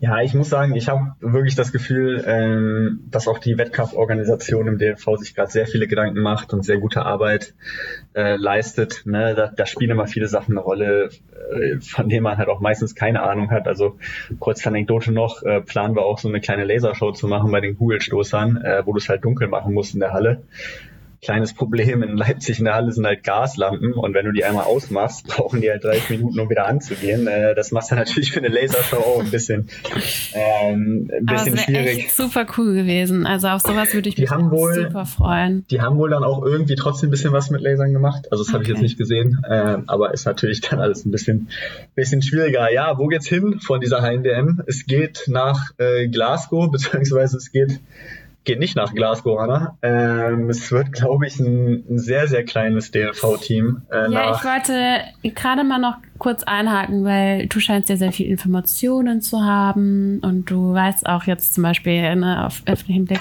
von Glasgow, ja, du hast so einen internen Einblick in viele Dinge, was wohl auch daran liegt, dass du gerade Vize-Athlete, also Athletensprecher bist. Ähm, und ich möchte das hier jetzt nochmal unabhängig davon, dass äh, der Max hier sitzt, ähm, nutzen, dass ähm, ich gerne die Kaderleute daran erinnern möchte, dass diese Wahl wieder ansteht und ihr noch bis zum 29.02., wenn wir es schaffen, bis dahin unseren Podcast aufzunehmen und er wirklich jetzt released wird.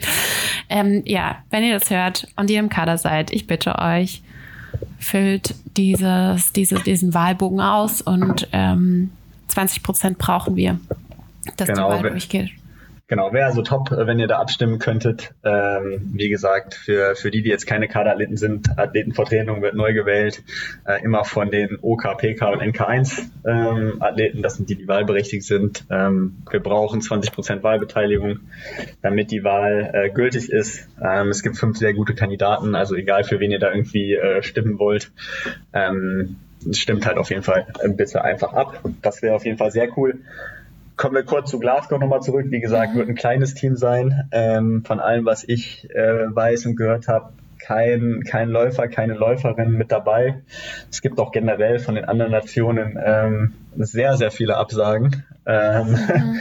muss man muss man ehrlich gestehen. Also über 3000 Meter der Männer sind äh, gibt 16 Startplätze und ich war in der Road to Glasgow, glaube ich, irgendwo jenseits Platz 35. Okay. Wenn nicht sogar jenseits Platz 40 oder so mit drin und habe äh, auch Breaking News zwischen unseren Aufnahmen hier. Das hatten wir, wussten wir vor 24 Stunden auch noch nicht. Hatte äh, vorhin den Anruf bekommen, dass ich theoretisch nominiert werden könnte. Oh wow. Ähm, und laufen könnte musste jetzt aber, aber vor allem so eine Hallenweltmeisterschaft in Glasgow ist, glaube ich, richtig cool. Also die Engländer sind berüchtigt für die Stimmung. Ich kann halt auch nur sagen, von der Erfahrung, die ich damals aus London gemacht habe, es ist schon, also Wettkämpfe in The, äh, in, in England lohnt sich auf jeden Fall. Ich wollte gerade sagen UK. Ähm, ja. England darf ich ja auch nicht sagen, es ist ja Scotland. Ähm, aber ja, ich glaube, du hättest das ich hätte richtig Bock. Ich hätte ja. richtig Bock, muss ich sagen. Ja, Gerade Josh Kerr wird auch in dem 3000 Meter Rennen sein. Also ich glaube, es wird ein sehr cooles Rennen zwischen Josh Kerr, äh, Jared Negus ist mit äh, drinnen, ja. äh, Balega ist mit drin. Gema steht tatsächlich gerade nicht auf dieser Road-To-Liste. So, okay. ähm, ich weiß nicht, ob der verzichtet, aber ähm, auf jeden Fall zwischen den anderen drei mit Josh Kerr in dem Rennen äh, wird es, glaube ich, richtig beben, äh, die Halle. Und wer mich kennt, weiß, 3000 Meter Halle, ähm, da habe ich, da habe ich immer Bock drauf. Und eine Weltmeisterschaft sagt man auch nicht leichtfertig ab, aber es ist jetzt einfach sehr, Da sehr könnte kurz. man ja auch mal einen deutschen Rekord rennen. Ja, genau. ähm, könnte man, wenn man halt ein bisschen mehr Planungssicherheit gehabt hätte. Also das äh, kam jetzt halt leider sehr, sehr kurzfristig und wenn du halt auf Platz äh, 37 äh, oder noch, noch weiter hinten bist auf der Liste, dann kannst du Ja. jetzt halt nicht ernsthaft damit planen, dass du irgendwie, irgendwie da startest. Dann hätten wir vor vier Wochen andere Entscheidungen treffen müssen und jetzt ist Glaubst es halt leider du, glaubst so. du, dass das Rennen voll wird? Also glaubst was, du, dass ich voll. voll, also wie- wird das aufgefüllt auf 15 oder also meinst du vielleicht ist doch gar Ja, ja, nicht die so werden schon? Okay. doch, doch, die werden schon, Ja. die werden schon da irgendwie alle am, alle am Start sein. Ähm, Okay. das, das wird schon passieren, aber wie gesagt, ich habe jetzt äh, eine lange Wettkampfphase hinter mir, Reise, Krankheit und ähm, da wird es jetzt einfach schwierig, da am Start zu stehen und irgendwie auch eine Bestleistung äh, irgendwie abrufen zu können, die auch einfach würdig ist, um da eine Rolle zu spielen im Rennen.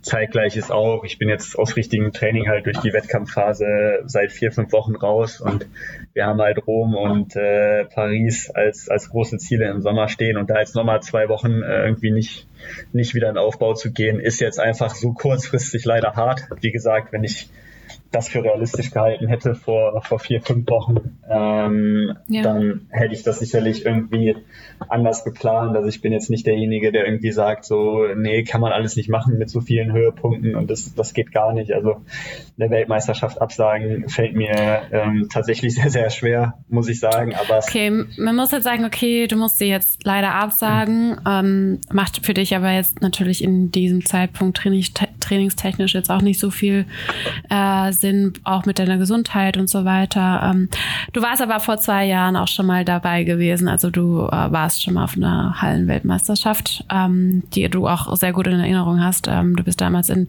damals gab es noch Männervorläufe.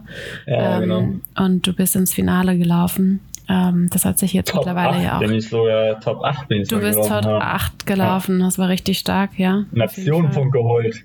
Ja, Hier, Grüße Ja. nach Darmstadt. das stimmt. Ähm, aber ja, wie gesagt, ich glaube, ähm, wenn man dahin fährt, dann auch um Erf selbst um Erfahrungen zu sammeln und dass es sich lohnt, muss man auch irgendwie halt konkurrenzfähig sein und das Gefühl haben, dass man Mhm. da eine Rolle Ja. spielen kann. Das ist gerade einfach halt, wie gesagt, leider nicht gegeben. Ähm, und auch die anderen, äh, die anderen deutschen äh, Läufer, die da irgendwie die Chance hätten, konzentrieren sich ähm, ja eher auf den Sommer. Ähm, das ist, glaube ich, was, da können wir vielleicht in einer anderen Folge nochmal, wenn die WM dann läuft, drüber diskutieren, was da World Athletics irgendwie irgendwie machen kann oder oder machen sollte. Ähm, weil es halt schon schon natürlich schade ist, dass ähm, ja irgendwie so ein bisschen auch diese Weltmeisterschaft jetzt äh, verbessert wird, dadurch, dass halt echt ziemlich viele Leute ähm, die die Meisterschaft absagen. Was wir noch für eine für eine Meisterschaft hatten letztes Wochenende war die Studentencross-WM im Oman. Einfach nur mal ganz kurz, Mirjo Renka Zehnte geworden. Ähm, an Sophie Drees, glaube ich, 13. bei den Jungs, Roman Freitag, ähm, 18. Platz. Das war noch äh, vergangenes Wochenende und äh, auch noch letztes Wochenende, ich glaube, eine der krassesten Leistungen, die ich irgendwie in letzter Zeit gesehen habe. Vielleicht aber auch, weil da so ein bisschen der persönliche Bezug dazu ist. Grant Fisher ist äh, in der BU-Halle mit 12,51 gelaufen, über 5000, was äh, an sich ja schon beeindruckend genug ist, aber der war auch ab 2000 Meter komplett alleine. Ja, das ist einfach der Wahnsinn. Und Das ist schon, das ist schon wild. Also Wie er einfach so eine diese Runden abspulen kann und nicht langsamer wird und da einfach seinen Drive hat und das ist schon wahnsinnig beeindruckend. Ähm, leider läuft er nicht ähm, World Indoor. Das wäre natürlich jetzt auch sehr spannend gewesen, finde ich auch wieder. Ähm, aber natürlich, er hat sich die, äh, den US-Trials nicht gestellt. Er hat lieber drauf geschaut, dass er jetzt einen schnellen Fünfer macht und ähm, konzentriert sich dann auch auf das erste Sound Running Meet.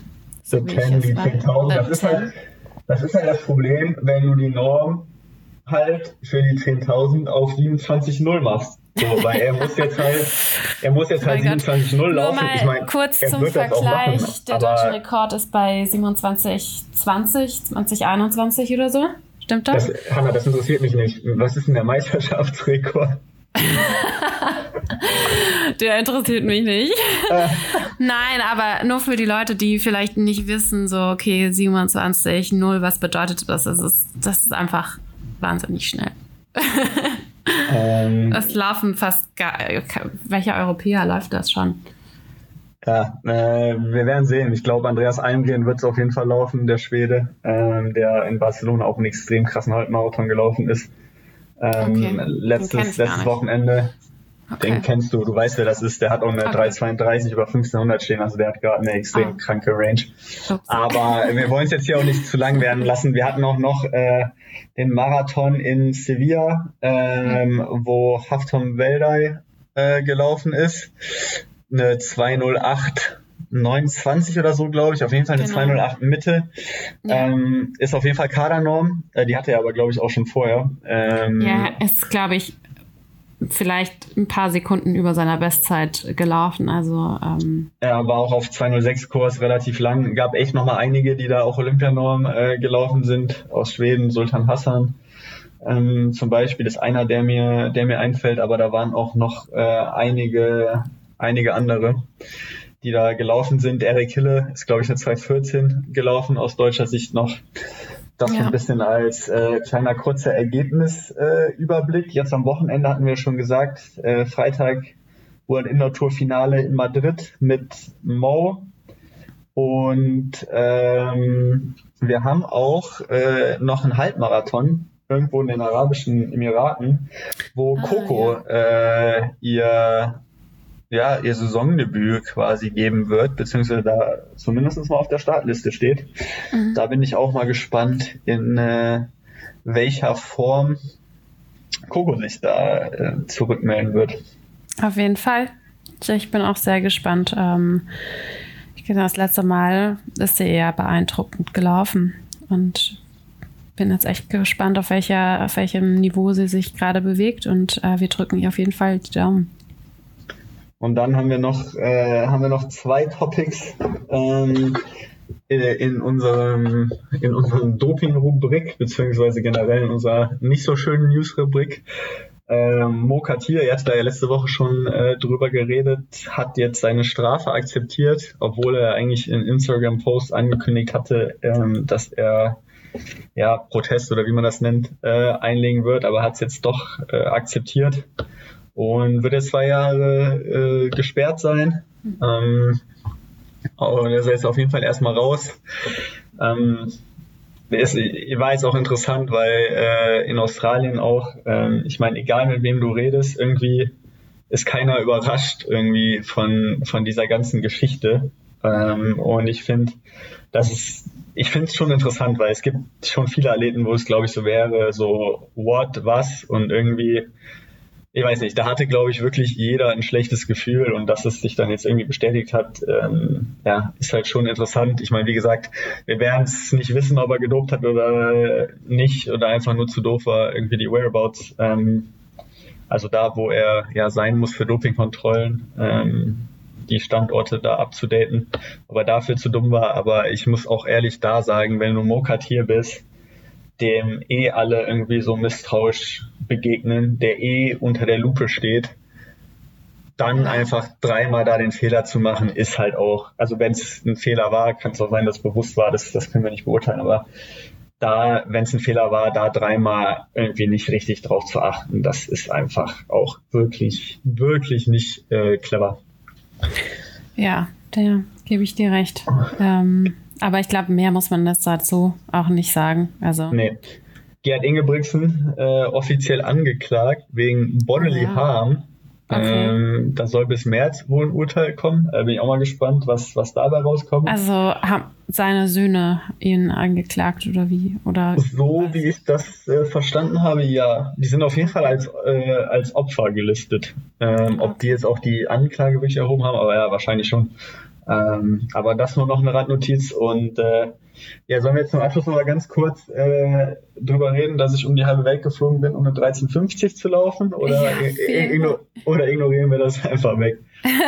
Das kannst du entscheiden. Ähm, wirst du drüber reden nochmal, willst du nicht? Also ich fand auf jeden Fall äh, das cool, dass du diesen Schritt gewagt bist und oder gegangen bist und es versucht hast und dir die Chance auch gegeben hast. Und das war dir ja auch selbst wichtig gewesen und das hast du ja auch so formuliert, ähm, dass du diese Chance dir einfach nicht nehmen lassen möchtest und auch nichts bereuen möchtest, um nicht doch alles getan zu haben für die Olympischen Spiele und für die Qualifikation.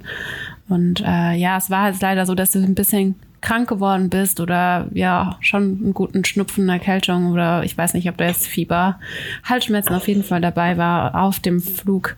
Ähm, von Boston Richtung Melbourne, was ja auch echt ein 24-Stunden-Trip wahrscheinlich ist. Und ähm, ja, habe mir das Rennen natürlich angeschaut und habe nur gesehen, so nach gefühlten dreieinhalb Minuten hast du dich eigentlich gar nicht mehr so wirklich in dem Rennen befunden und ähm, konntest auch diese Antritte überhaupt gar nicht mehr mitgehen, beziehungsweise es gab gar keine Antritte, sondern eher das Tempo gar nicht mehr so halten. Ähm, aber ey, Sapo, du hast das Rennen durchgezogen und ich finde auch, also wir haben jetzt auch schon gesprochen und ähm, du hast auf jeden Fall auch ein gutes Mindset ähm, davon mitgenommen und ja, wie, wie schätzt du es denn ein? Was sagst du denn zu dem, zu dem ja, ja also eine, eine 1315, 1350 ist natürlich scheiße, so ähm, sportlich Quatsch einfach, muss man so sagen, aber es gab da jetzt auch im Nachhinein tatsächlich nicht so viel zu, zu analysieren, weil ich einfach, ähm, ich bin donnerstags gelandet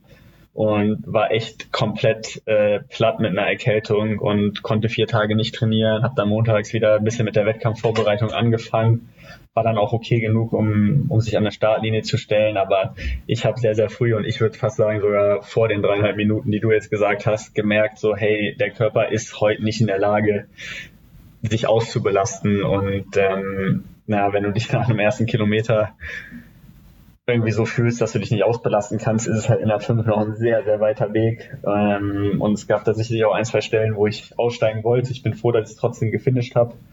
Ähm, ich glaube, das ist immer ganz gut, wenn man da nicht mit diesen Did Not Finishes anfängt. Und ähm, ja, wenn man schon nach Australien fliegt, wollte ich irgendwie auch das, das Rennen beenden. Ich muss auch sagen, dass ich mich danach irgendwie null K.O. oder ausbelastet gefühlt habe. Also da hat man einfach richtig gemerkt, so der konnte sich, also der Körper konnte sich einfach gar nicht richtig anstrengen. Mhm. Ähm, hat sich jetzt natürlich alles nicht gelohnt. Ich stehe aber trotzdem dahinter, dass der Plan der richtige war. Also ich hatte nach Boston, nach der 3 die Wahl, entweder wieder zurück nach äh, Deutschland zu fliegen und die deutsche Halle zu laufen oder eben da ein A-Kategorie-Meeting in Melbourne zu laufen, wo man halt recht viele Punkte hätte sammeln können für die, für die Weltrangliste Richtung Olympia.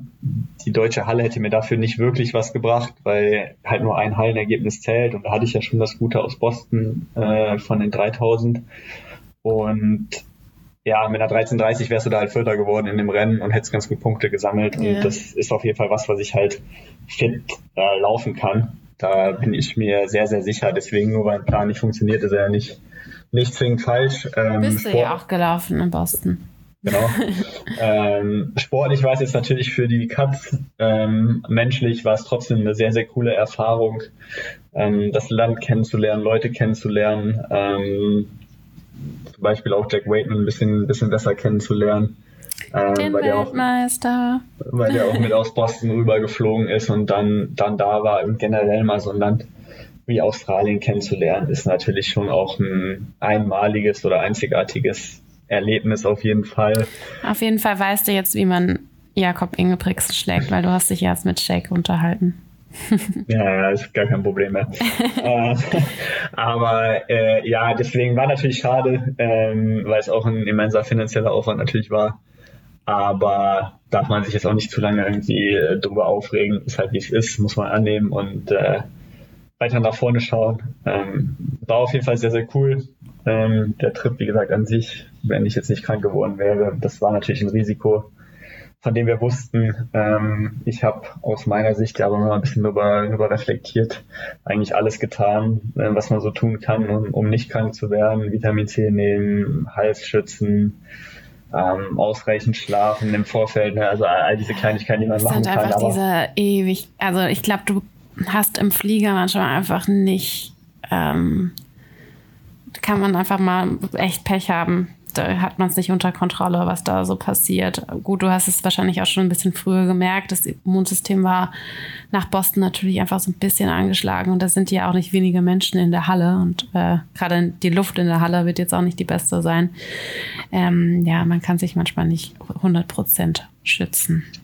Ja, deswegen, also natürlich ein bisschen nervig, aber trotzdem versucht jetzt die positiven Sachen äh, mitzunehmen. Also die, die 1350 ist jetzt auf jeden Fall nicht irgendwie, wenn man die nur auf einer Liste sieht, nicht repräsentativ äh, für das, was ich ab, abliefern will, abliefern kann. Ich meine, man muss schon sagen, wir haben uns jetzt die Hallensaison oder die, die Winter, Winter-Frühjahrssaison ein bisschen anders vorgestellt. Noch ein Tick besser vorgestellt, aber es läuft halt nicht immer direkt perfekt. Und, äh, jetzt, Wem sagst du das? aber Max, äh, ich glaube, wir laufen echt schon lange aus. Ja, wir laufen echt lange aus. Vielleicht ist das auch äh, der Fehler. Ähm, deswegen würde ich sagen, wir. Leute, lauft wir, nicht zu lange aus. Wir, deswegen würde ich sagen, wir, wir ruhen uns jetzt mal aus. Ähm, und wir hoffen, euch hat die Folge trotzdem gefallen. Wie gesagt, wir haben unser Bestes gegeben. Äh, äh, Wenn es ja. euch gefallen hat, lasst uns das gerne mal wissen. Äh, man kann die Podcasts ja auch raten äh, auf Spotify, Apple und wo auch immer. Nochmal vielen Dank an alle, die uns äh, einen O-Ton geschickt haben. Wirklich, ja. ähm, das appreciaten wir sehr und wir hoffen und denken, dass äh, ihr Zuhörer, Zuhörerinnen das, das auch sehr appreciated. Und damit würde ich sagen, Hanna, beenden wir jetzt Endlich ein für alle Mal schlafen. das Auslaufen und äh, wir sehen uns dann nächst oder hören uns vor allem nächste Woche wieder. Bis dann. Ciao. Bis dann. Ciao.